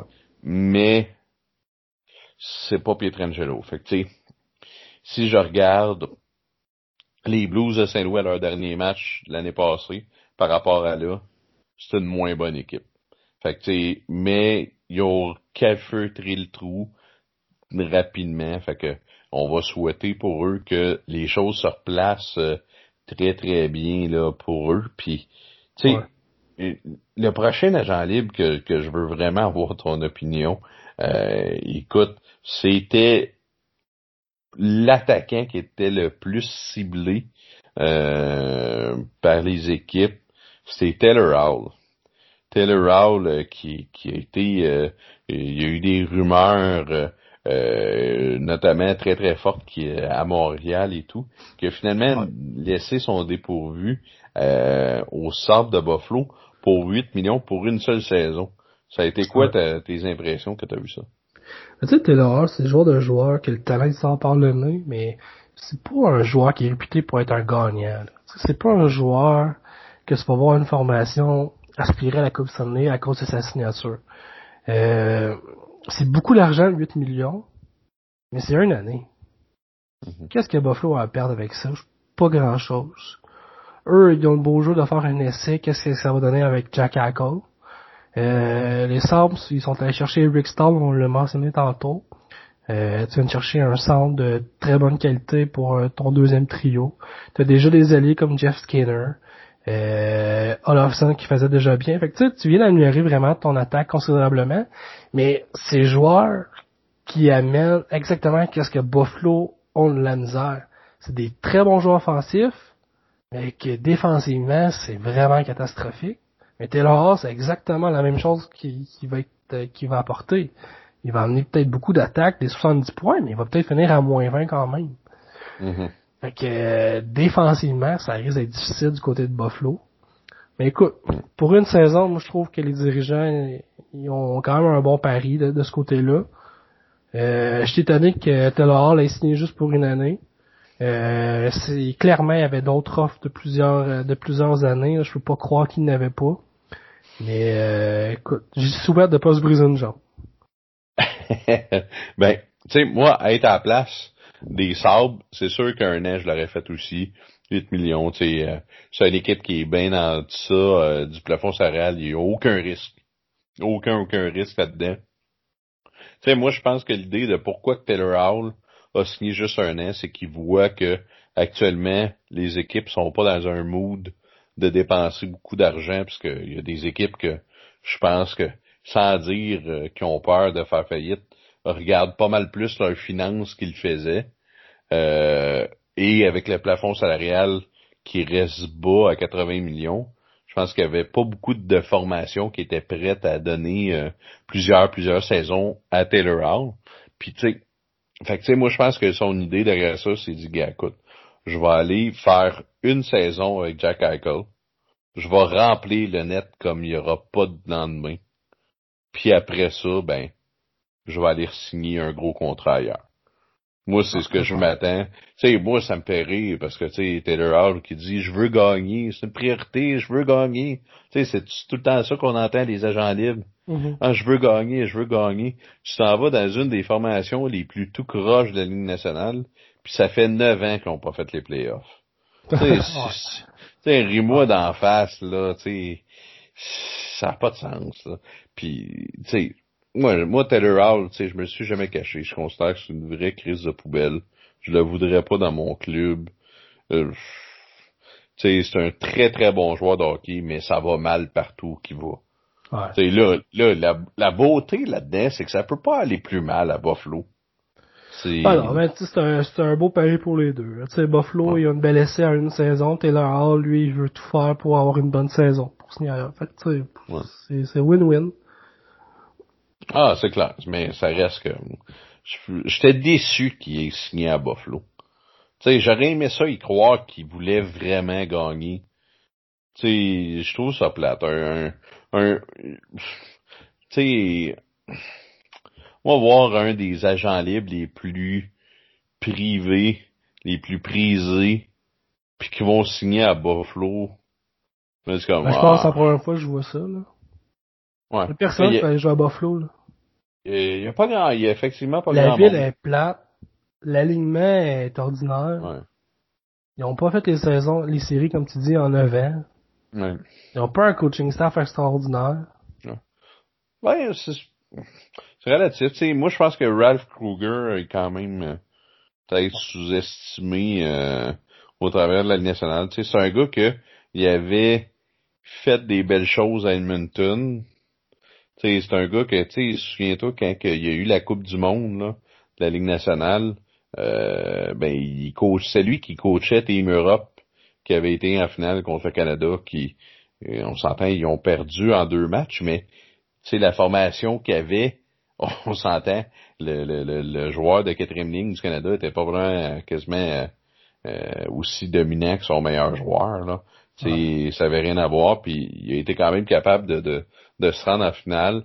C'est un gars que je respecte beaucoup. Puis tu sais, ça a été la raison pourquoi Taylor Hall a signé là-bas. C'est Ralph Kruger. C'est Ralph Kruger a coaché Taylor Hall à Edmonton. Puis quand que euh, Kruger a été euh, congédié, il y a eu un, un soulèvement d'insatisfaction dans l'équipe, euh, d'incompréhension. Puis Taylor Hall était un de ces gars-là. Puis c'est l'appel de Kruger qui a fait en sorte que je choisis Buffalo. Fait que, au moins, il y a ce côté-là de logique de cette décision-là. Mais pour le reste, euh, c'est, c'est, c'est, c'est, comment dire, euh, c'est, c'est, c'est, c'est, c'est, plate un peu quasiment à voir. Mm-hmm. Euh, par la suite, euh, un peu, euh, J'aurais aimé à parler, tantôt on avait parlé là, des, des beaux guests là, des côtés des gardiens de but là, avec David Nopnik. Euh, Moi, j'aimerais ça revenir avec Braden Olby qui est signé avec Vancouver.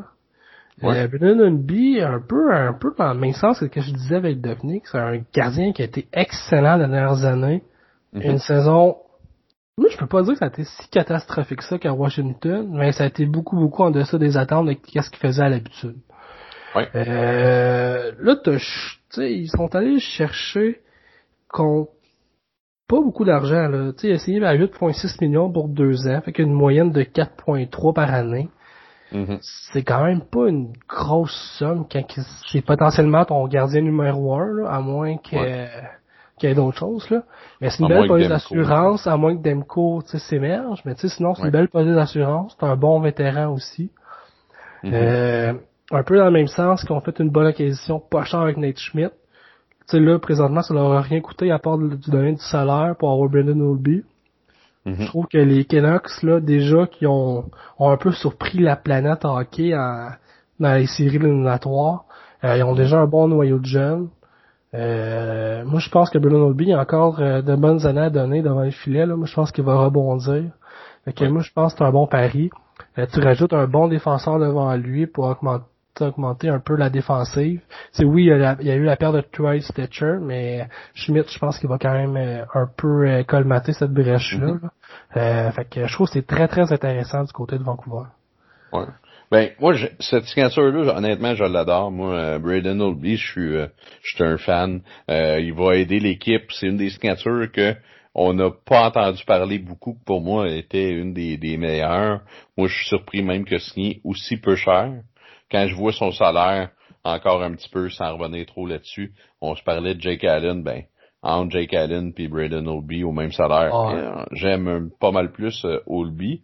Puis, sauf que, tu sais, t'as as glissé un mot un peu sur euh, Troy Stetcher pour les Canucks. Puis, tu sais, un des problèmes de ça, c'est que c'était un jeune défenseur qui avait pleinement sa place avec l'équipe, puis on peut aller avec Tyler Toffoli aussi, des gars qui avaient leur place avec l'équipe. Puis pourquoi qu'ils n'ont pas été capables de les garder, c'est que les Canucks sont tellement mal bâtis niveau salarial, c'est une crise de catastrophe. Écoute ça. Antoine Roussel, 3 millions.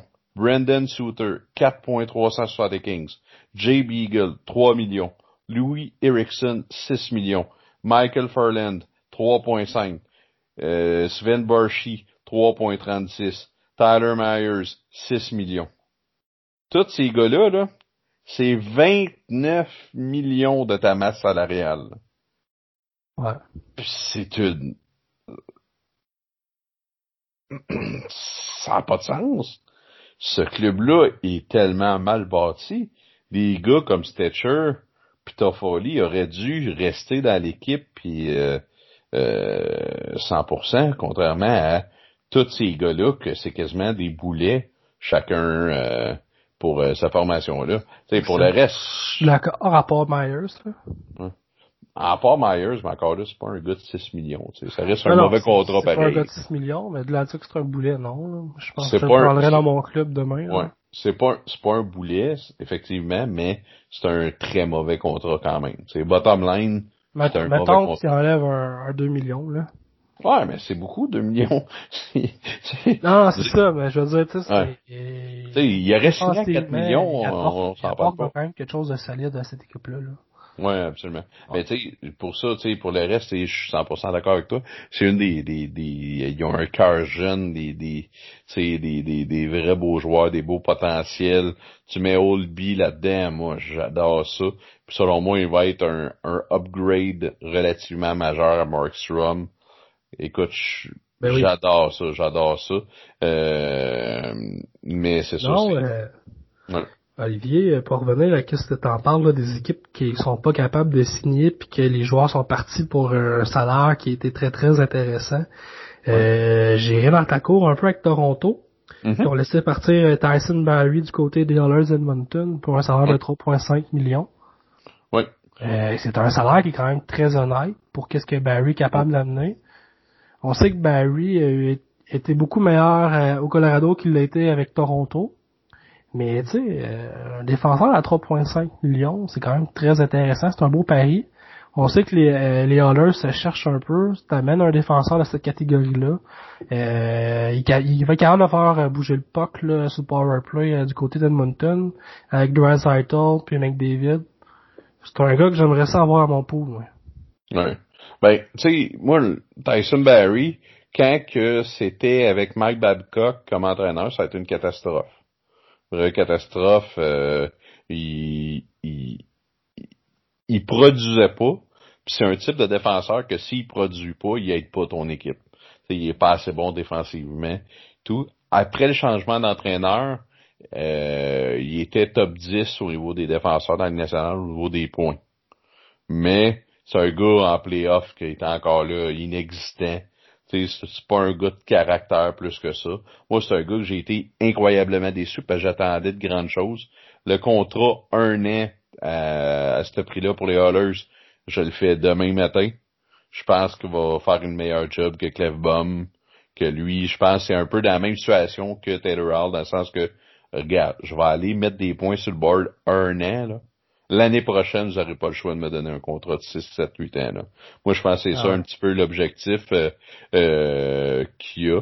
Fait que, tu super de bonne transaction euh, de signature pour euh, les Hallers.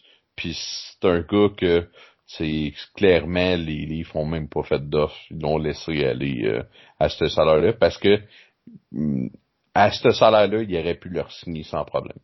Puis ils ont mhm. juste décidé de le laisser aller là, à ce niveau-là. Effectivement. Euh, écoute, euh, je peux pas, je peux pas être en désaccord avec ce que tu viens de dire. Là. Euh, avait aucun talent défensif, au, défensivement, offensivement, puis il était cherché 40, un, 40 points facile avec jouer Dreisaitl avec David. Mm que c'est sûr que Barry va faire au moins 50 points à jouer avec eux autres là, une saison complète.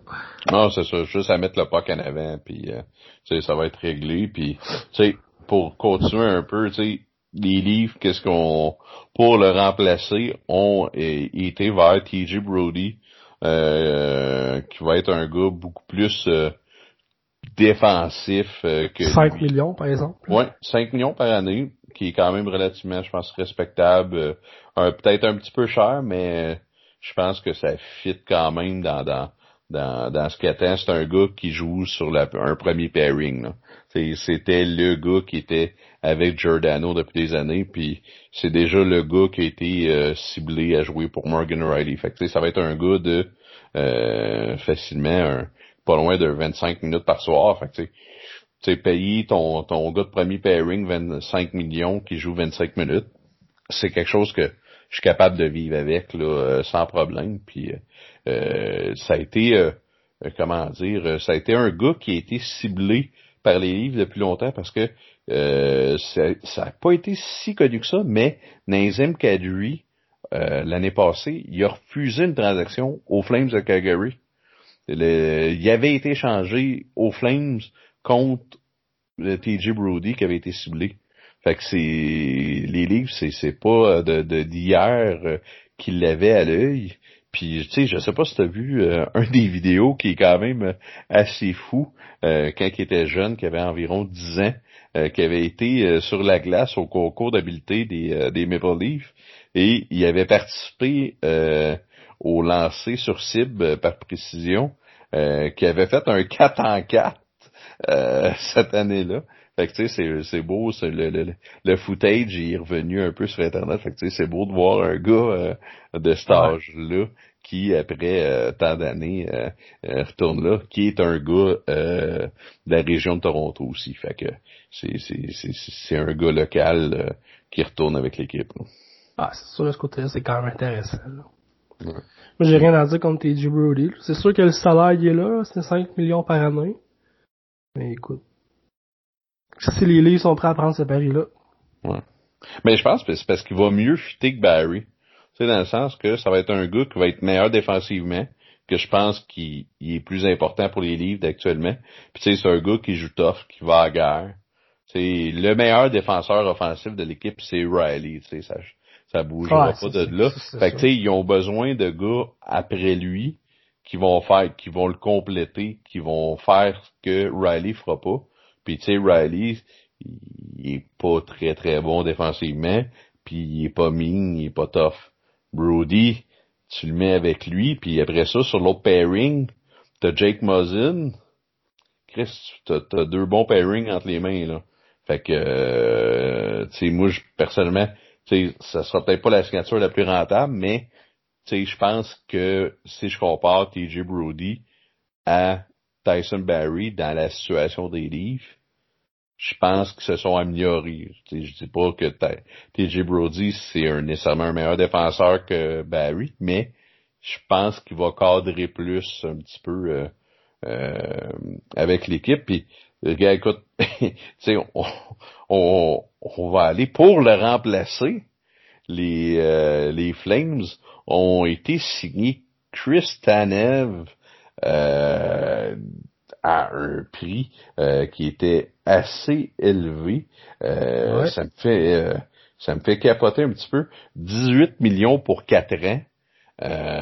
moi, les Flames, honnêtement, c'est c'est l'équipe que j'ai ciblée, que je trouve que le pire off-season, après avoir Tanev, qui était quasiment cinquième défenseur à Vancouver, euh, ils ont été chercher aussi Mark Strom à 6 ans, 6 millions par année. Bâtard, qu'est-ce qui se passe? Sont-tu sa panique euh, ben raide, là? Ça, ça, ça, va pas bien. Ils font des gros moves à gauche, à droite. Et... J'y comprends pas. Je comprends vraiment pas ces transactions-là.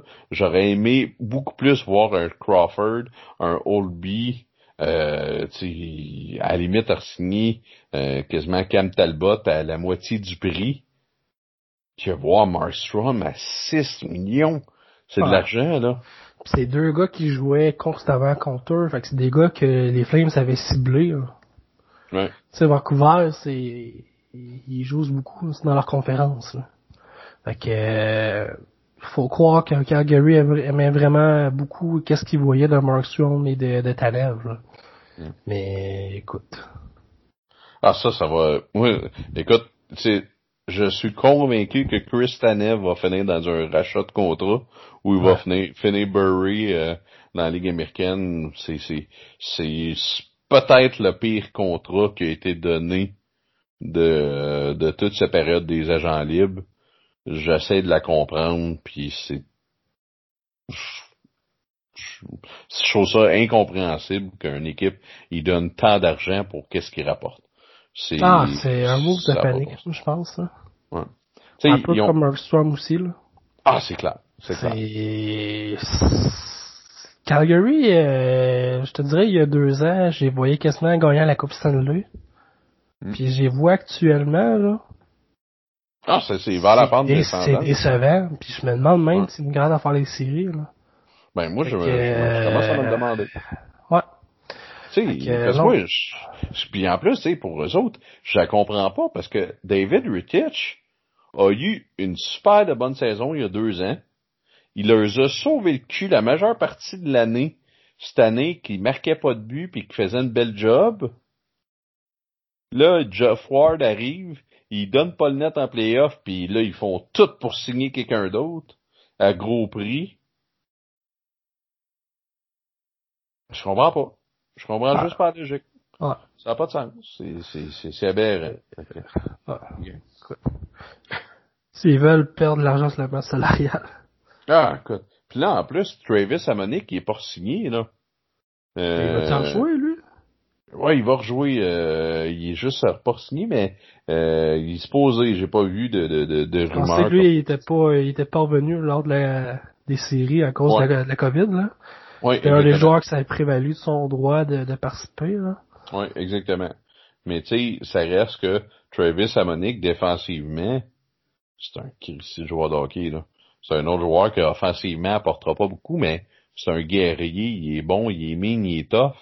Euh, si les Flames le perdent, oh, sont, sont, vont être euh, euh, dans un sévère pétrin, là. C'est, Ah, tu sais, je suis pas ça d'accord. J'avais pas eu la réflexion à me demander est-ce que les Flames vont faire les playoffs ou pas? T'en as parlé, puis honnêtement, euh, ça vient comme de me flasher. J'aime pas ça. Je pense pas que. Puis moi, personnellement, dans l'Ouest, tu sais, on, tu sais, oui, je suis parti à des livres, mais les Flames, c'est l'équipe que j'ai le plus d'appartenance. C'est que j'aime regarder, puis tu sais, sans triper sur eux autres, je suis content qu'ils gagnent. Tu sais. Puis je suis tellement déçu de voir ça, euh, de voir ça aller. C'est une des, des, des, des, belles formations des dernières années qui a jamais un peu, je pense, livré la marchandise comme il aurait pu. Puis là, écoute, c'est... Alors, c'est ça, on s'entend que c'est sur une pente descendante. Euh, pour revenir aux euh, signatures, euh, je sais pas si ça faisait le tour. Avais-tu d'autres signatures que tu voulais, t'avais, tu voulais nous parler, Oli? Ben, moi, qu'est-ce qui peut être intéressant? Ben, un petit peu, euh, comme on, sait, on, on, vient de se parler, là, euh, ben, Cam Talbot, euh, il s'en va remplacer Dominic au Minnesota, trois ans à 11 millions, donc un petit peu moins de 4 millions par année. Est-ce que vraiment dans la situation du Wild, on s'est amélioré en mettant Talbot à la place de Dominic? Je ne pense pas. Non. Fait que tu sais, vraiment... Ça fait partie des mauvais bouts de Bill Guérin, ça, là. J'aurais bien mieux gardé Dominique à la place, là. Ben oui, ben oui, absolument. Autre grosse signature, un gars qui s'est remis sa map, euh, Kevin Shintenkirk, euh, 3 ans, 11,7 millions avec euh, les Ducks. C'est le fun de... signature. Oui, c'est très bon pour les deux côtés. Euh, c'est le fun de voir ça. Euh, tu un gars qui a été racheté par les Rangers, euh, et fait cocasse, euh, c'est lui qui va être le joueur le plus. Euh, je pense pas que ça va être le plus payé, mais un des plus payés euh, cette année avec son salaire des Ducks plus son salaire. il gagne à peu près un 5 millions par année à cause des Rangers. Fait que Kevin Shandenkirk va faire pas mal d'argent cette année, va, ça va faire des beaux cadeaux. Ouais. je, suis, je suis quand même un peu surpris parce que c'est ça, lui, il a de l'argent sur, sur, le un peu. Là. Euh, ouais. me semble inclus, j'aurais peut-être signé à un prix plus avantageux pour aller, aller euh, signer avec une équipe qui, qui, qui est plus bien nantie, plus aspirante. Ouais. Euh, on sait qu'Anaheim sont, sont dans une grosse, grosse reconstruction. Là. Euh, ça serait très étonnant qu'ils font les séries. Fait que de ce côté-là, je suis quand même un peu étonné de, cette signature-là de sa part. Mais c'est sûr, du côté de la formation des Ducks, c'est une excellente signature. C'est un gars qui vient de gagner la coupe avec le Lightning. Euh, il y a encore du gros hockey devant lui. Euh, c'est très positif de leur part. Ouais. Mais faut pas oublier le fait d'aller jouer à Naïm, là. Sérieusement, là. Doit ça être le fun? T'sais, il fait tout le temps beau, euh, la place. Ah, pratiquer en Google. C'est ça, les, les, les, paysages sont incroyables. Tout est là. Fait que tu sais, je pense que tu sais, sa femme, euh, tu sais, elle arrive, elle a été à New York, à Saint-Louis. C'est peut-être pas super, super. Elle a connu Tampa Bay. Ah, peut-être, mais tu sais, c'est l'exposition, ouais. mais c'est sûr que quand tu vois un gars qui vient de gagner, tu sais, qui fait de l'argent comme de l'eau, aurait pu signer à, au salaire minimum, puis aurait fait plus d'argent que 75% de la nationale, aller rechercher plus d'argent. C'est quand même un petit peu, euh, entre guillemets, décevant de voir ça, de, de, de l'opportunité qu'il aurait pu peut-être euh, apporter. C'est une des raisons pourquoi que Tampa Bay a gagné.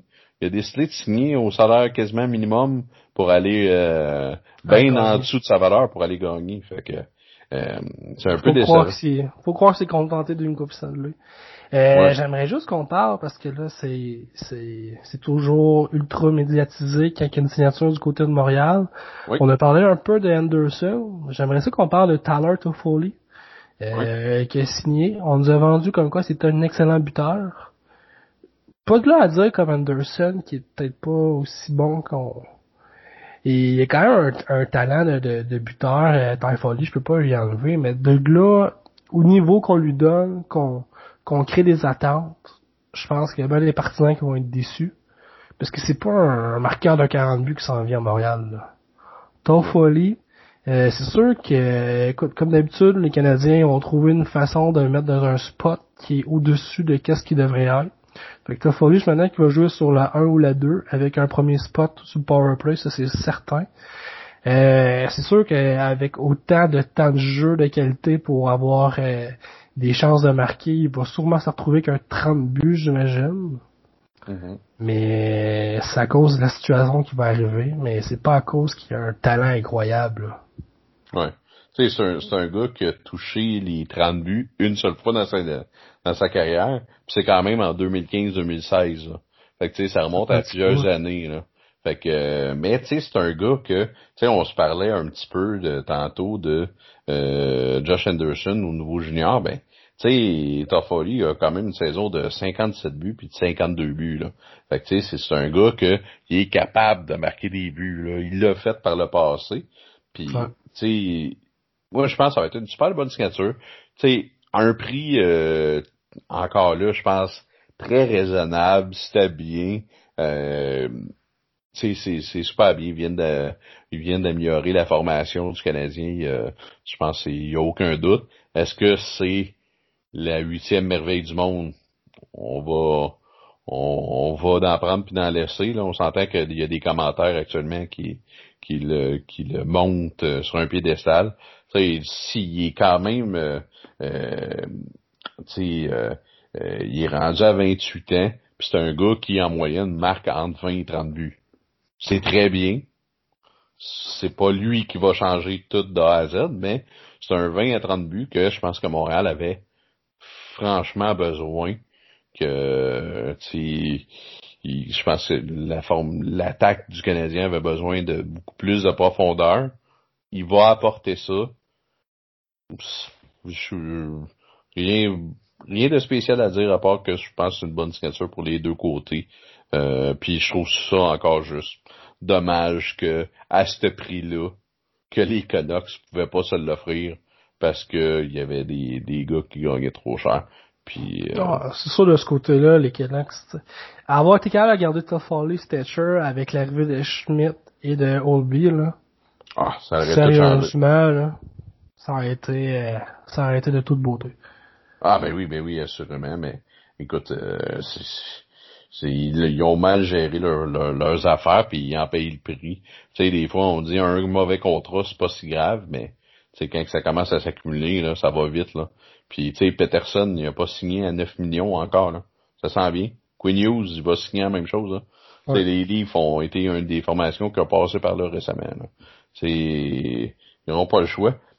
Il y a une signature que je, je veux te parler que a vraiment passé under radar, mais j'aime franchement beaucoup. Puis c'est un gars, un bounce back que je pense qu'il va revenir sa map c'est Alex Wenberg, euh, qui était des Blue Jackets, qui a été racheté, qui a été signé en Floride. Puis quand j'ai vu ça, j'ai fait Wow, le match est tellement bon. C'est un bon jeune, c'est un bon centre, bon défensivement, qui a déjà eu une saison de 60 points dans la Ligue nationale, qu'il a la touche offensive qu'il a malheureusement perdu, mais que euh, il va aller avec des Huberdo puis Burkov, qui on s'entend, il va être troisième centre avec ce beau potentiel-là. J'adore ça, voir ça. C'est un des gars que j'aurais vraiment pris dans mon club. Oui, effectivement. C'est moi ce gars-là, je pense qu'il est meilleur offensivement que qu'est-ce qu'il y a eu euh, comme résultat dans les dernières années. Là. Je pense que quand Turtle est arrivé avec l'équipe, on a vu vraiment euh, sa production offensive baissée. Je pense qu'il avait juste pas la confiance de son entraîneur, puis son, son talent offensif en a été euh, influencé. Je pense qu'en Floride, il va y avoir quand même une relance. C'est sûr qu'il fera pas des 50-60 points sur un troisième trio, comme tu dis. Mais euh, moi, je pense qu'il va être capable de retrouver une touche offensive parce que les, les Panthers, c'est une équipe qui, s'ils veulent avoir du succès, il faut qu'ils passent par une grosse attaque. Fait que euh, je pense qu'il va avoir un rôle offensif être demandé de sa part. Fait que euh, non, effectivement, c'est une belle relance du côté de Wimberg. en même temps, c'est sûr que la Floride, malheureusement, a perdu les services de Dandonov, qui n'ont pas été capables de retenir, qui a mhm. signé un prix assez raisonnable pour les sénateurs d'Ottawa. Euh, une excellente signature aussi de leur part. Fait que euh, c'est une bonne signature pour une perte. Là. Ouais. Tu sais, je suis content pour euh, tu sais, les sénateurs ont, je pense une des des très très bonnes off-season aussi là, tu sais Dadonov 3 ans 5 millions par année, c'est excellent comme contrat. Il va vraiment aller toucher aller chercher une petite touche offensive là, euh, qui va vraiment faire du bien à cette formation-là.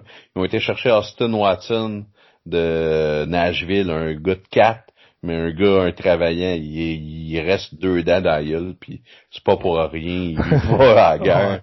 Il se met C'est un vrai de vrai. Tu peux pas jouer contre, fait que c'est pas une bonne nouvelle qu'il soit rendu euh, dans cette division-là. Euh, ils ont été chercher Rick Rob Branson.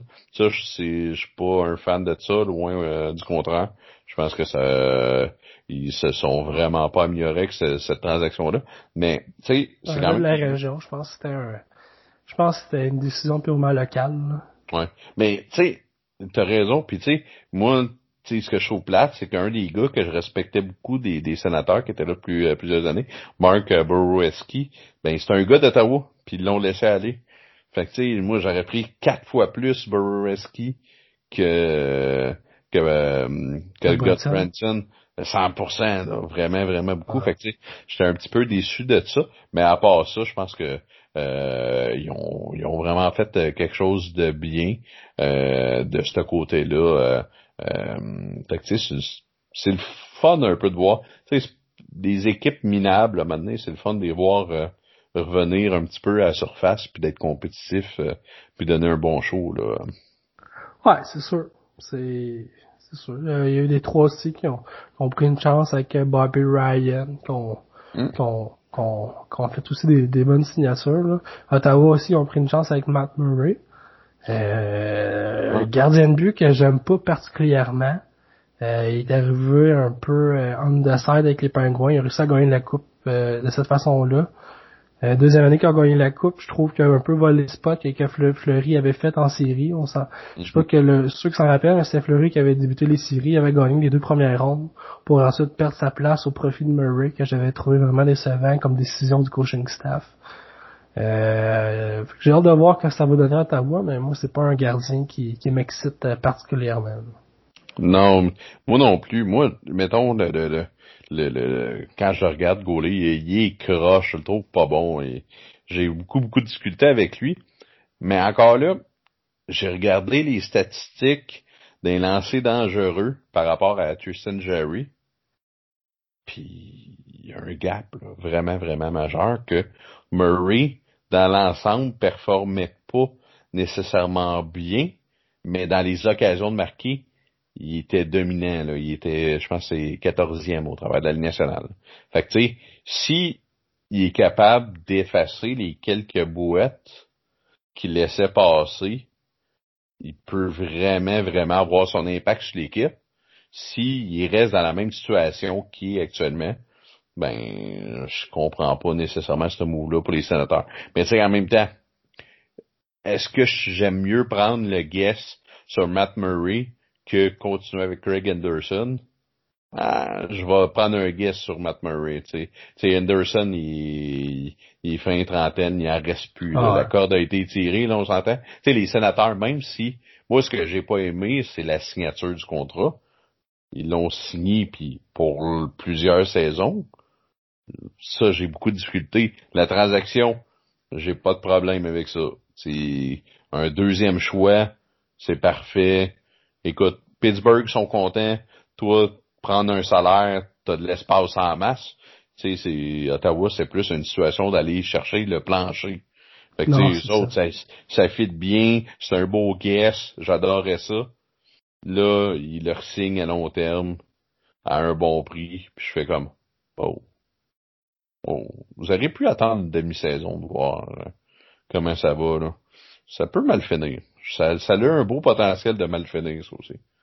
Fait que, ah, je suis je suis mitigé. J'aime l'idée, parce qu'Ottawa, ils n'en ont rien à perdre, là. Tu sais, ils n'en ont pas un Demco. Tu sais, ils en ont pas Non, ils n'ont pas rien à de ça, ils n'avaient pas le choix. Oui. Fait que, tu sais, qu'ils l'essayent, tu sais. Même si Ottawa, ils finissent 28e euh, au lieu de 26 cette année, bah, tu sais, c'est pas grave. Mais c'est la signature de contrat, c'est, c'est, c'est vraiment juste cette partie-là que, que j'ai vraiment pas aimé de, de la situation qu'on fait. Non, effectivement. Puis, euh, euh, c'est tout ton côté. Y a-tu des choses, euh, euh tu sais, on s'entend, ça a été une, ça a été euh, regroupé, tu sais, les agents libres, le draft, euh, tu sais, tout c'est tellement passé rapidement. Y a-t-il quelque chose que tu retiens de cette saison, le, le tout ce cirque-là, euh, une des tendances au repêchage, quelque chose qui, t'a vraiment frappé là au courant des dernières semaines?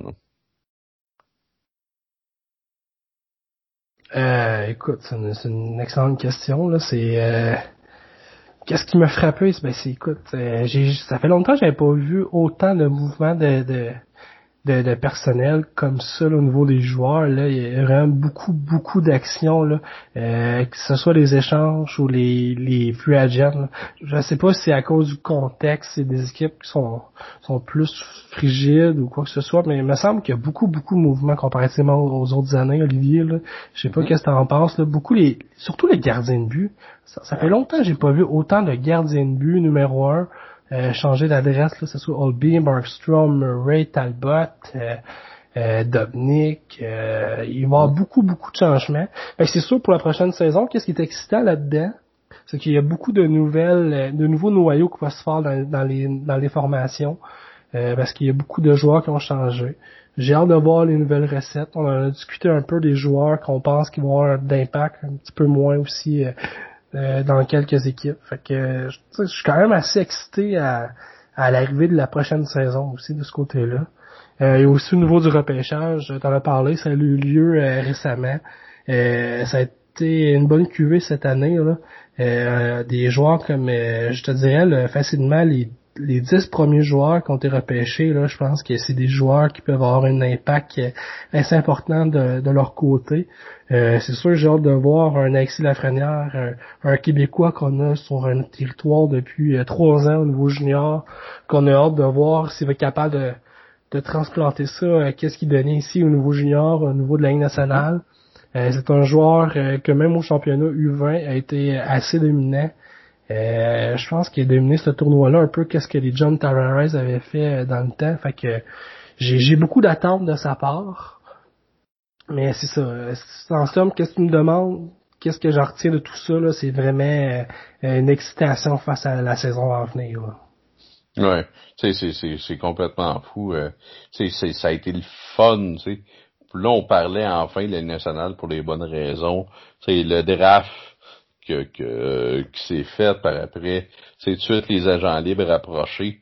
Ça a été le fun, c'est excitant. C'est toujours une belle période euh, à voir. Euh, moi, ce que je retiens, euh, par exemple, du repêchage, ça a été long, mais d'une longueur pas possible. La première ronde, ça a été tel que tel. Ça a pris quasiment trois heures. C'est la première ronde, c'est tel que tel. Mais les rondes de 2 à 7, ça a pris quasiment huit heures. Ça a aucun, aucun, aucun bon sens. Comment ça que c'est aussi long? Euh, ça a été quelque chose de, de, de, de, vraiment euh, ça m'a euh, vraiment déçu. Tu sais, ça a commencé à 11h30 du matin.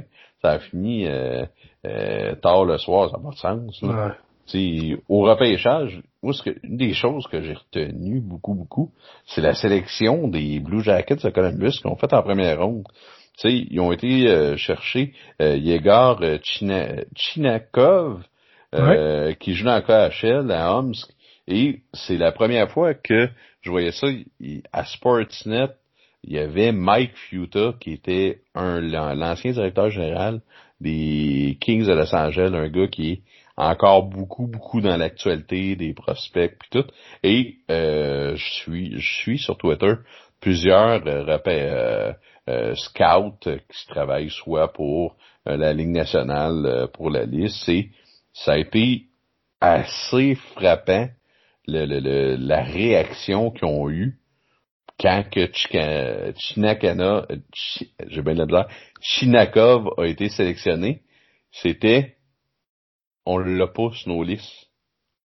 C'est complètement fou, là, quand que des gars, que c'est leur métier, jaser d'hockey, c'est leur métier d'aller voir des games, puis qu'un choix outsider de même, qu'il aurait pu prendre dans des rondes plus loin, et pris à ce rang-là, c'est c'est c'est toujours euh, un peu surprenant. Tu sais, on l'avait eu avec euh, Mark Jankowski il y a plusieurs saisons avec les Flames qui jouait dans le prep school à Stansted et que personne n'avait vu venir.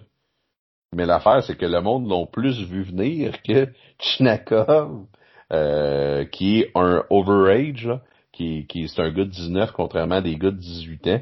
Euh, fait que tu sais, c'est, euh, c'est, c'est, c'est une des choses que j'ai retenues de, de ce repêchage-là.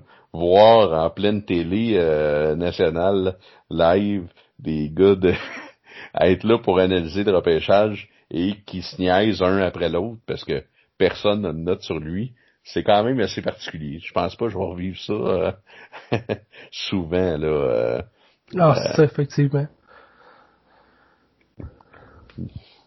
Un peu, euh, qu'est-ce qui est arrivé un peu avec le même principe avec euh, Sokolov, qui joue avec Cap-Breton, qui a été repêché par Ottawa en troisième ronde, si je me trompe pas. Oui. Euh, un gars de 19 ans encore, que plusieurs recruteurs se questionnaient de, de cette section-là en choix de mm-hmm. troisième, troisième tour. Là. Euh, il y avait beaucoup, beaucoup d'interrogations de, de, ce côté-là aussi. Là. Ouais. Euh, je pense, c'est sûr que quand une équipe a un coup de cœur comme ça, euh, c'est des joueurs qui ont spoté, qui savent probablement que c'est des gars qui, euh, qui, qui, devraient sortir plus tard, mais qui ont tellement peur de se faire voler leur, leur upside comme tu dis, qui ça leur force à les, à les choisir beaucoup plus tôt. Mais mhm. c'est sûr que ça reste que c'est quand même surprenant et spectaculaire d'avoir ça. Ouais. Mais tu sais, moi les Blue Jackets, d'un, je vais pas, je vais pas critiquer leur choix depuis la sélection de Pierre-Luc Dubois par rapport à Poulou Yervi. on s'entend tout le monde à Poulou Yervi, Poulou Yervi, puis eux autres ils ont été contre 20 Marie, puis tout le monde était comme ah ben oui, mais qu'est-ce qu'ils font, puis finalement euh, ça a bien fini quand même, hein, on s'entend. Pierre-Luc Dubois est un des, des, des, des très très bons jeunes centres dans le national, un super bon franc-tireur. Puis tu sais, le Poulou Yervi euh, pas encore signé. Tu sais, Poulou Yervi, il revient là tout juste. Fait que tu sais, euh, c'est, c'est, on sont pas dans la même situation du tout, du tout. Puis il y a une chose, je veux savoir ton opinion. Tu sais, on a entendu un peu des médias. Tu sais, c'est un peu la même chose à chaque repêchage. Montréal, aucun Québécois sélectionné, très euh, pas de joueurs de la, la GMQ sélectionnés aussi. ils ont vraiment snobby, parce qu'on sentait que cette année, il y avait énormément de sélections aussi. Tu sais, c'était une année qui avait beaucoup, beaucoup de choix. Euh, toi, c'est comment tu vis ça? Tu sais, tu crois-tu que les Canadiens devraient faire juste un, un petit effort quand même? plus ou toi tu vis bien avec ça? Euh, ben, un petit effort. Moi, je suis, je suis pour qu'ils prennent le meilleur joueur sur leur liste, là, que ce soit québécois ou ailleurs. Je pense que, écoute, la dernière fois, je pense que les Canadiens ont pris un joueur euh, pour faire plaisir à leurs partisans en première ronde, c'était Louis Leblanc. Parce que le repêchage était à Montréal, il l'avait pris en choix de première ronde, puis on, tout le monde s'avait dit que c'était pour faire plaisir à leurs à à leurs spectateurs parce qu'il était censé sortir plus loin euh, en première ronde on sait tous que ça a quand même particulièrement mal fini pour Louis Leblanc.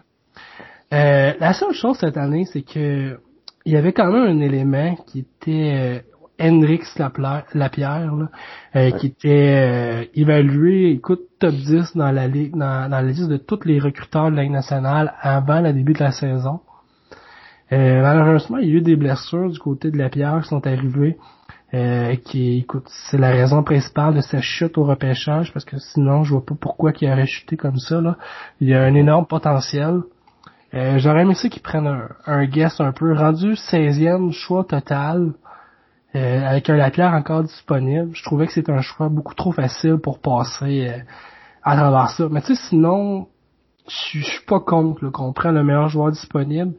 Tant qu'il y a à aller chercher des Québécois dans des choix plus élevés, là, que ça part 5, 6, 7, je pense que là, je pense qu'on pourrait se forcer d'encourager le produit local. Mais dans les trois premières rondes, je suis d'accord qu'on prenne le meilleur joueur disponible, mais cette année, avec la pierre disponible, j'étais particulièrement déçu euh, qui n'a a pas été sélectionné de la part des Canadiens. Ouais. Mais tu sais, il y a, oui, tu sais, j'ai toujours été dans l'équipe où tu prends le meilleur disponible. C'est, tu sais, t'as pas le choix, tu sais. Tu repêches sixième overall, tu vas pas prendre le gars qui est raté 19e juste pour faire plaisir, on s'entend. Tu sais, sauf tu l'as dit, Hendrix Lapierre, tu sais, il a son historique de blessure, mais c'était le un des beaux gambles, tu sais. C'est au rang 16e, tu avais le choix d'aller chercher un top 10 niveau talent loin s'il peut rester en santé. sais, la preuve, les Capitals ont fait une transaction pour aller le chercher. Ils croient. Puis tu vois une formation comme Montréal qui l'a dans leur cours, que c'est un Québécois, que tout le monde serait excité de le voir. Dunson Mercer, même si c'est pas un Québécois, qui joue, bah, on y touche pas.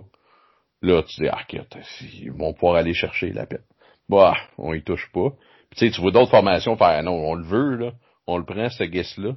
Tu sais, la pierre, tu sais, c'est un gars que j'ai eu la chance de voir euh, évoluer au niveau Bantam. Je coachais contre, c'est un Christy joueur de hockey. Les mains qu'il avait, tu sais, il avait, il était vraiment pas développé. Euh, il était plus petit que tout le monde, là, vraiment. Puis il avait des skills incroyables. Puis là, il s'est développé physiquement. Il, devenu un joueur de hockey incroyable niveau habileté, c'est le fun à voir. Puis Montréal passe par-dessus. Là, tu dis, OK, ben écoute, écoute, ils ont peur pour l'historique de blessure. C'est correct. Là, tu, le repêchage continue. Il y a un gars qui s'appelle William Villeneuve, qui est le meilleur, le défenseur qui a le plus de points, qui a 17 ans au Canada au grand complet. Ouais. OK, ils glissent jusqu'en quatrième ronde. Non, ils prennent pas de guess là-dessus.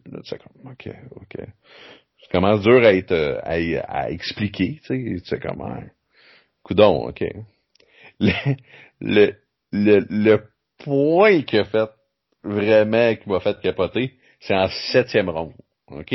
En septième ronde, peux-tu, s'il te plaît, repêcher n'importe qui du Québec pour lui donner sa chance. Rendu le septième ronde, je pense pas que tu as la perle rare qui va changer ton organisation pour les prochaines années. Oui, il y en a à l'occasion, on s'entend, mais on s'entend que c'est des coupes vraiment, vraiment rares. à la septième ronde, le Canadien décide d'échanger son choix.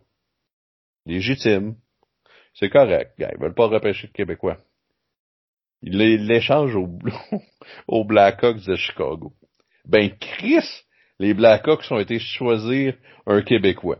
Là, tu te dis, ah, tu sais, tu pas la tête, ce camp. Ouais, c'est... c'est pourquoi que d'autres équipes sont capables de voir du potentiel envers certains jeunes Québécois, puis Canadiens, tu sais, un an, tu sais, l'année passée, on repêchait quatre Québécois, cette année, on repêche pas, tu te dis quoi? Ah, écoute, ça a pas donné, ça, les circonstances n'étaient pas gagnantes, c'est correct. L'année passée, ils l'ont fait. Montréal, c'est année après année. Depuis 2014, sur les 31 équipes, il y a une équipe qui n'a pas sélectionné de Québécois dans les quatre premières rondes. Quelle est cette équipe? Le Canadien de Montréal.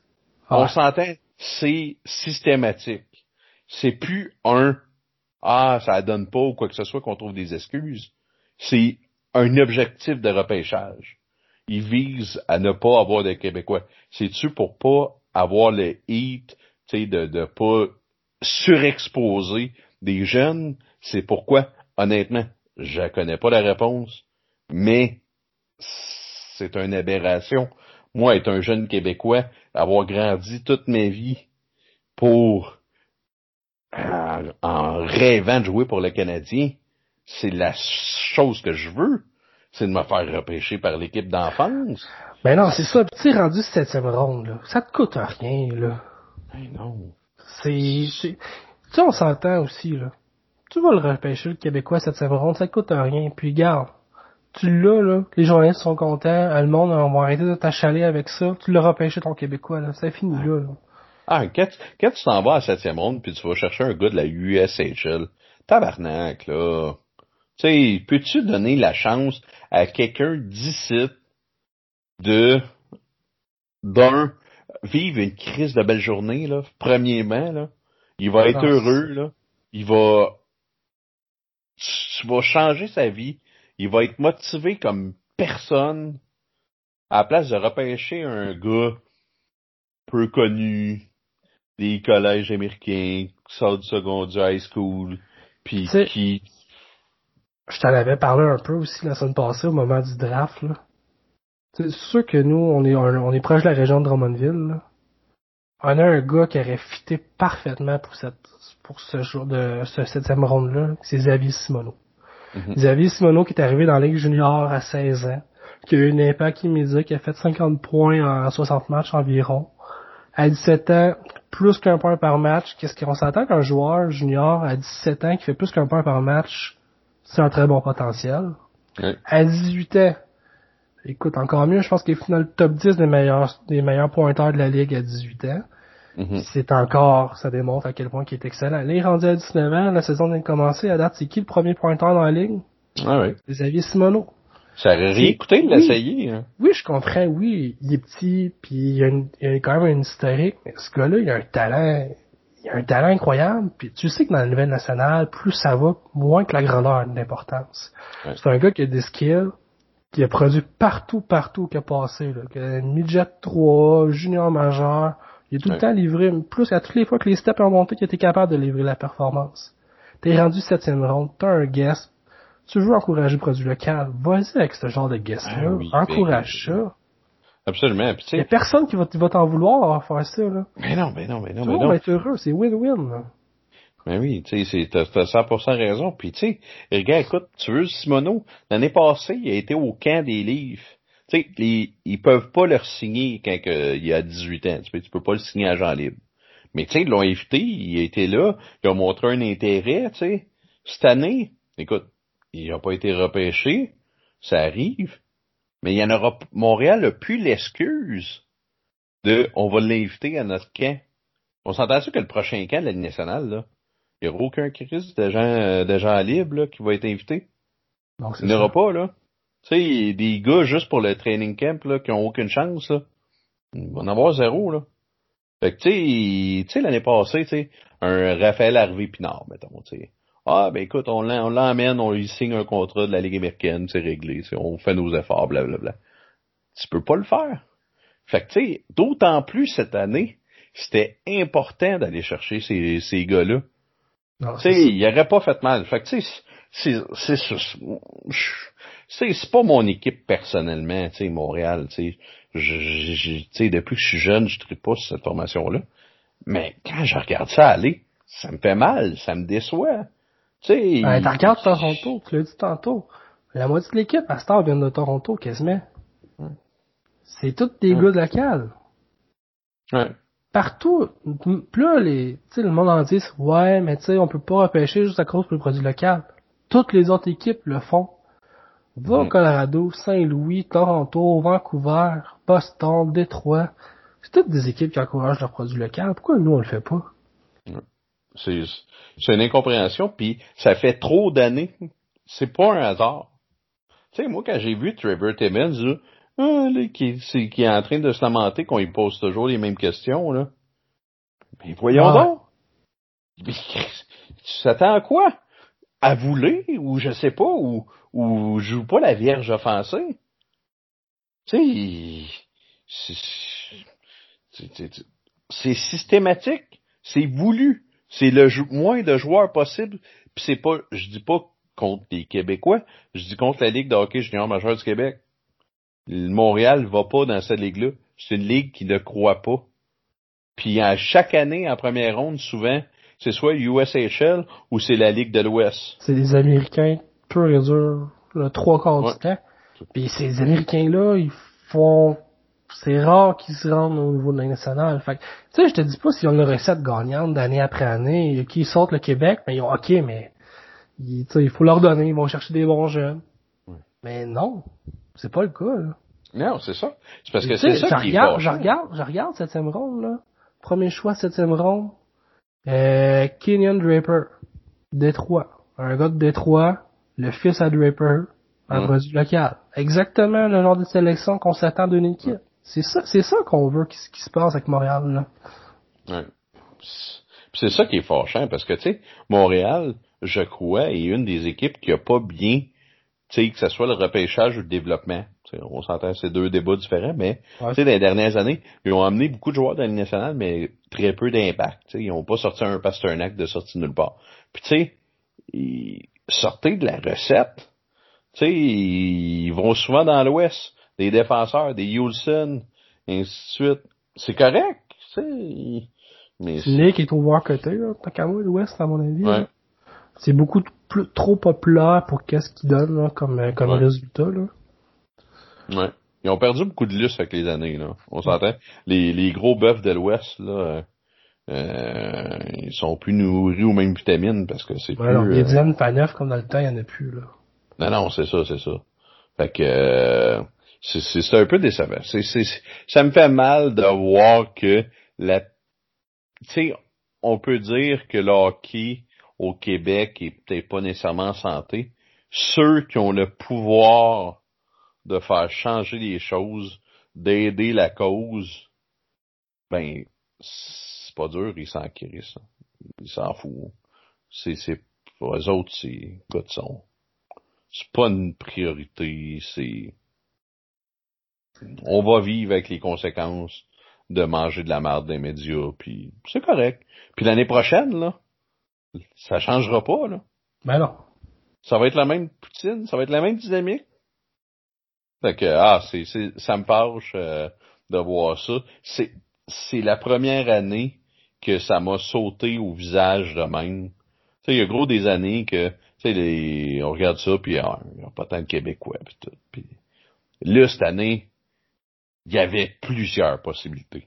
Ouais, il y avait plusieurs choix, il y avait plusieurs bons jeunes il aurait pu, tu sais, même, tu sais, on, s'est parlé de la pierre de Mercer tantôt, tu sais, Maverick Bourque était, euh, il était sédulé pour sortir quatorzième, tu sais, et il aurait été une ah. possibilité, là. Tu sais, il a sorti un petit peu plus loin, il a sorti 30e finalement, mais tu sais, c'est un des gars qui était qui jouait dans leur cours, là. Qui jouait dans leur cours. Fait que tu sais, c'est pas vrai qu'il y avait pas d'option, tu sais. Puis Écoute, c'est vraiment décevant. C'est c'est c'est c'est décevant. c'est décevant. euh, Olivier, je pense qu'on va terminer le podcast là-dessus. Euh, ça a été euh, assez intéressant. je sais qu'il y avait beaucoup, beaucoup de choses à couvrir dans ce podcast-là. Il y a été beaucoup, beaucoup d'actions. Euh, je pense que notre prochain objectif de podcast, Olivier, je sais pas si tu es d'accord avec moi, là, ça serait peut-être de faire une petite évaluation de l'état des équipes euh, pour la prochaine saison euh, qui va arriver avec euh, les nouveaux joueurs sont, sont arrivés du repêchage et leurs nouvelles acquisitions, les trios possibles, etc. Je sais pas qu'est-ce que t'en penses. Ben oui, ça, ça va être super le fun. On pourra faire plusieurs émissions spéciales pour ça. Je pense que ça va être vraiment, vraiment le fun à écouter puis surtout à faire. Aussi, tu sais, là un peu ça nous complique un peu les choses parce que avec le Covid, il y a tellement de zones rouges. Euh, il y a deux divisions sur trois dans le junior majeur québécois qui sont euh, complètement à l'arrêt. On, on, on avait prévu euh, faire une émission spéciale là-dessus, puis finalement ça nous a complètement arrêté parce que tout est arrêté pour possiblement un mois, puis il y a beaucoup beaucoup d'incertitudes actuellement. Fait que on, on, a mis ça sur le hold, mais euh, oui, effectivement, il reste encore plusieurs bonnes, euh, plusieurs bonnes choses dans le hockey, euh, plusieurs actualités. Il reste encore plusieurs, plusieurs bons agents libres à signer au travail de la nationale. Il y a des équipes qui sont encore un peu dans la merde au plafond salarial. Il y a des équipes qui vont vouloir chercher à s'améliorer. Il va y avoir de l'actualité dans les prochaines semaines encore en fou. sais, on n'a même pas parlé que le, le, le, qu'il va peut-être avoir une vision toute canadienne pour euh, l'année prochaine dans la Ligue nationale il y a tellement d'actualités qu'on on n'est même pas capable de, de, tout condenser. Fait que je pense qu'on va, à notre prochain épisode, on va avoir encore pas mal de fun à jaser de ça. Oui, effectivement. Fait que, Olivier, on peut nous écouter via quelle plateforme? Google Podcast, Apple Podcast, Stitcher, Balado Québec, et euh, Spotify, évidemment. Donc, euh, si vous avez l'occasion de nous laisser des étoiles, c'est évidemment très apprécié. Oui, effectivement, et n'hésitez pas aussi à nous suivre sur les réseaux sociaux, euh, que ce soit sur Facebook, la page L'Avantage numérique, et également sur Twitter au nom de l'Avantage numérique également. Fait que sur ça, on vous souhaite une bonne semaine et on donne un rendez-vous au prochain podcast. bye bye.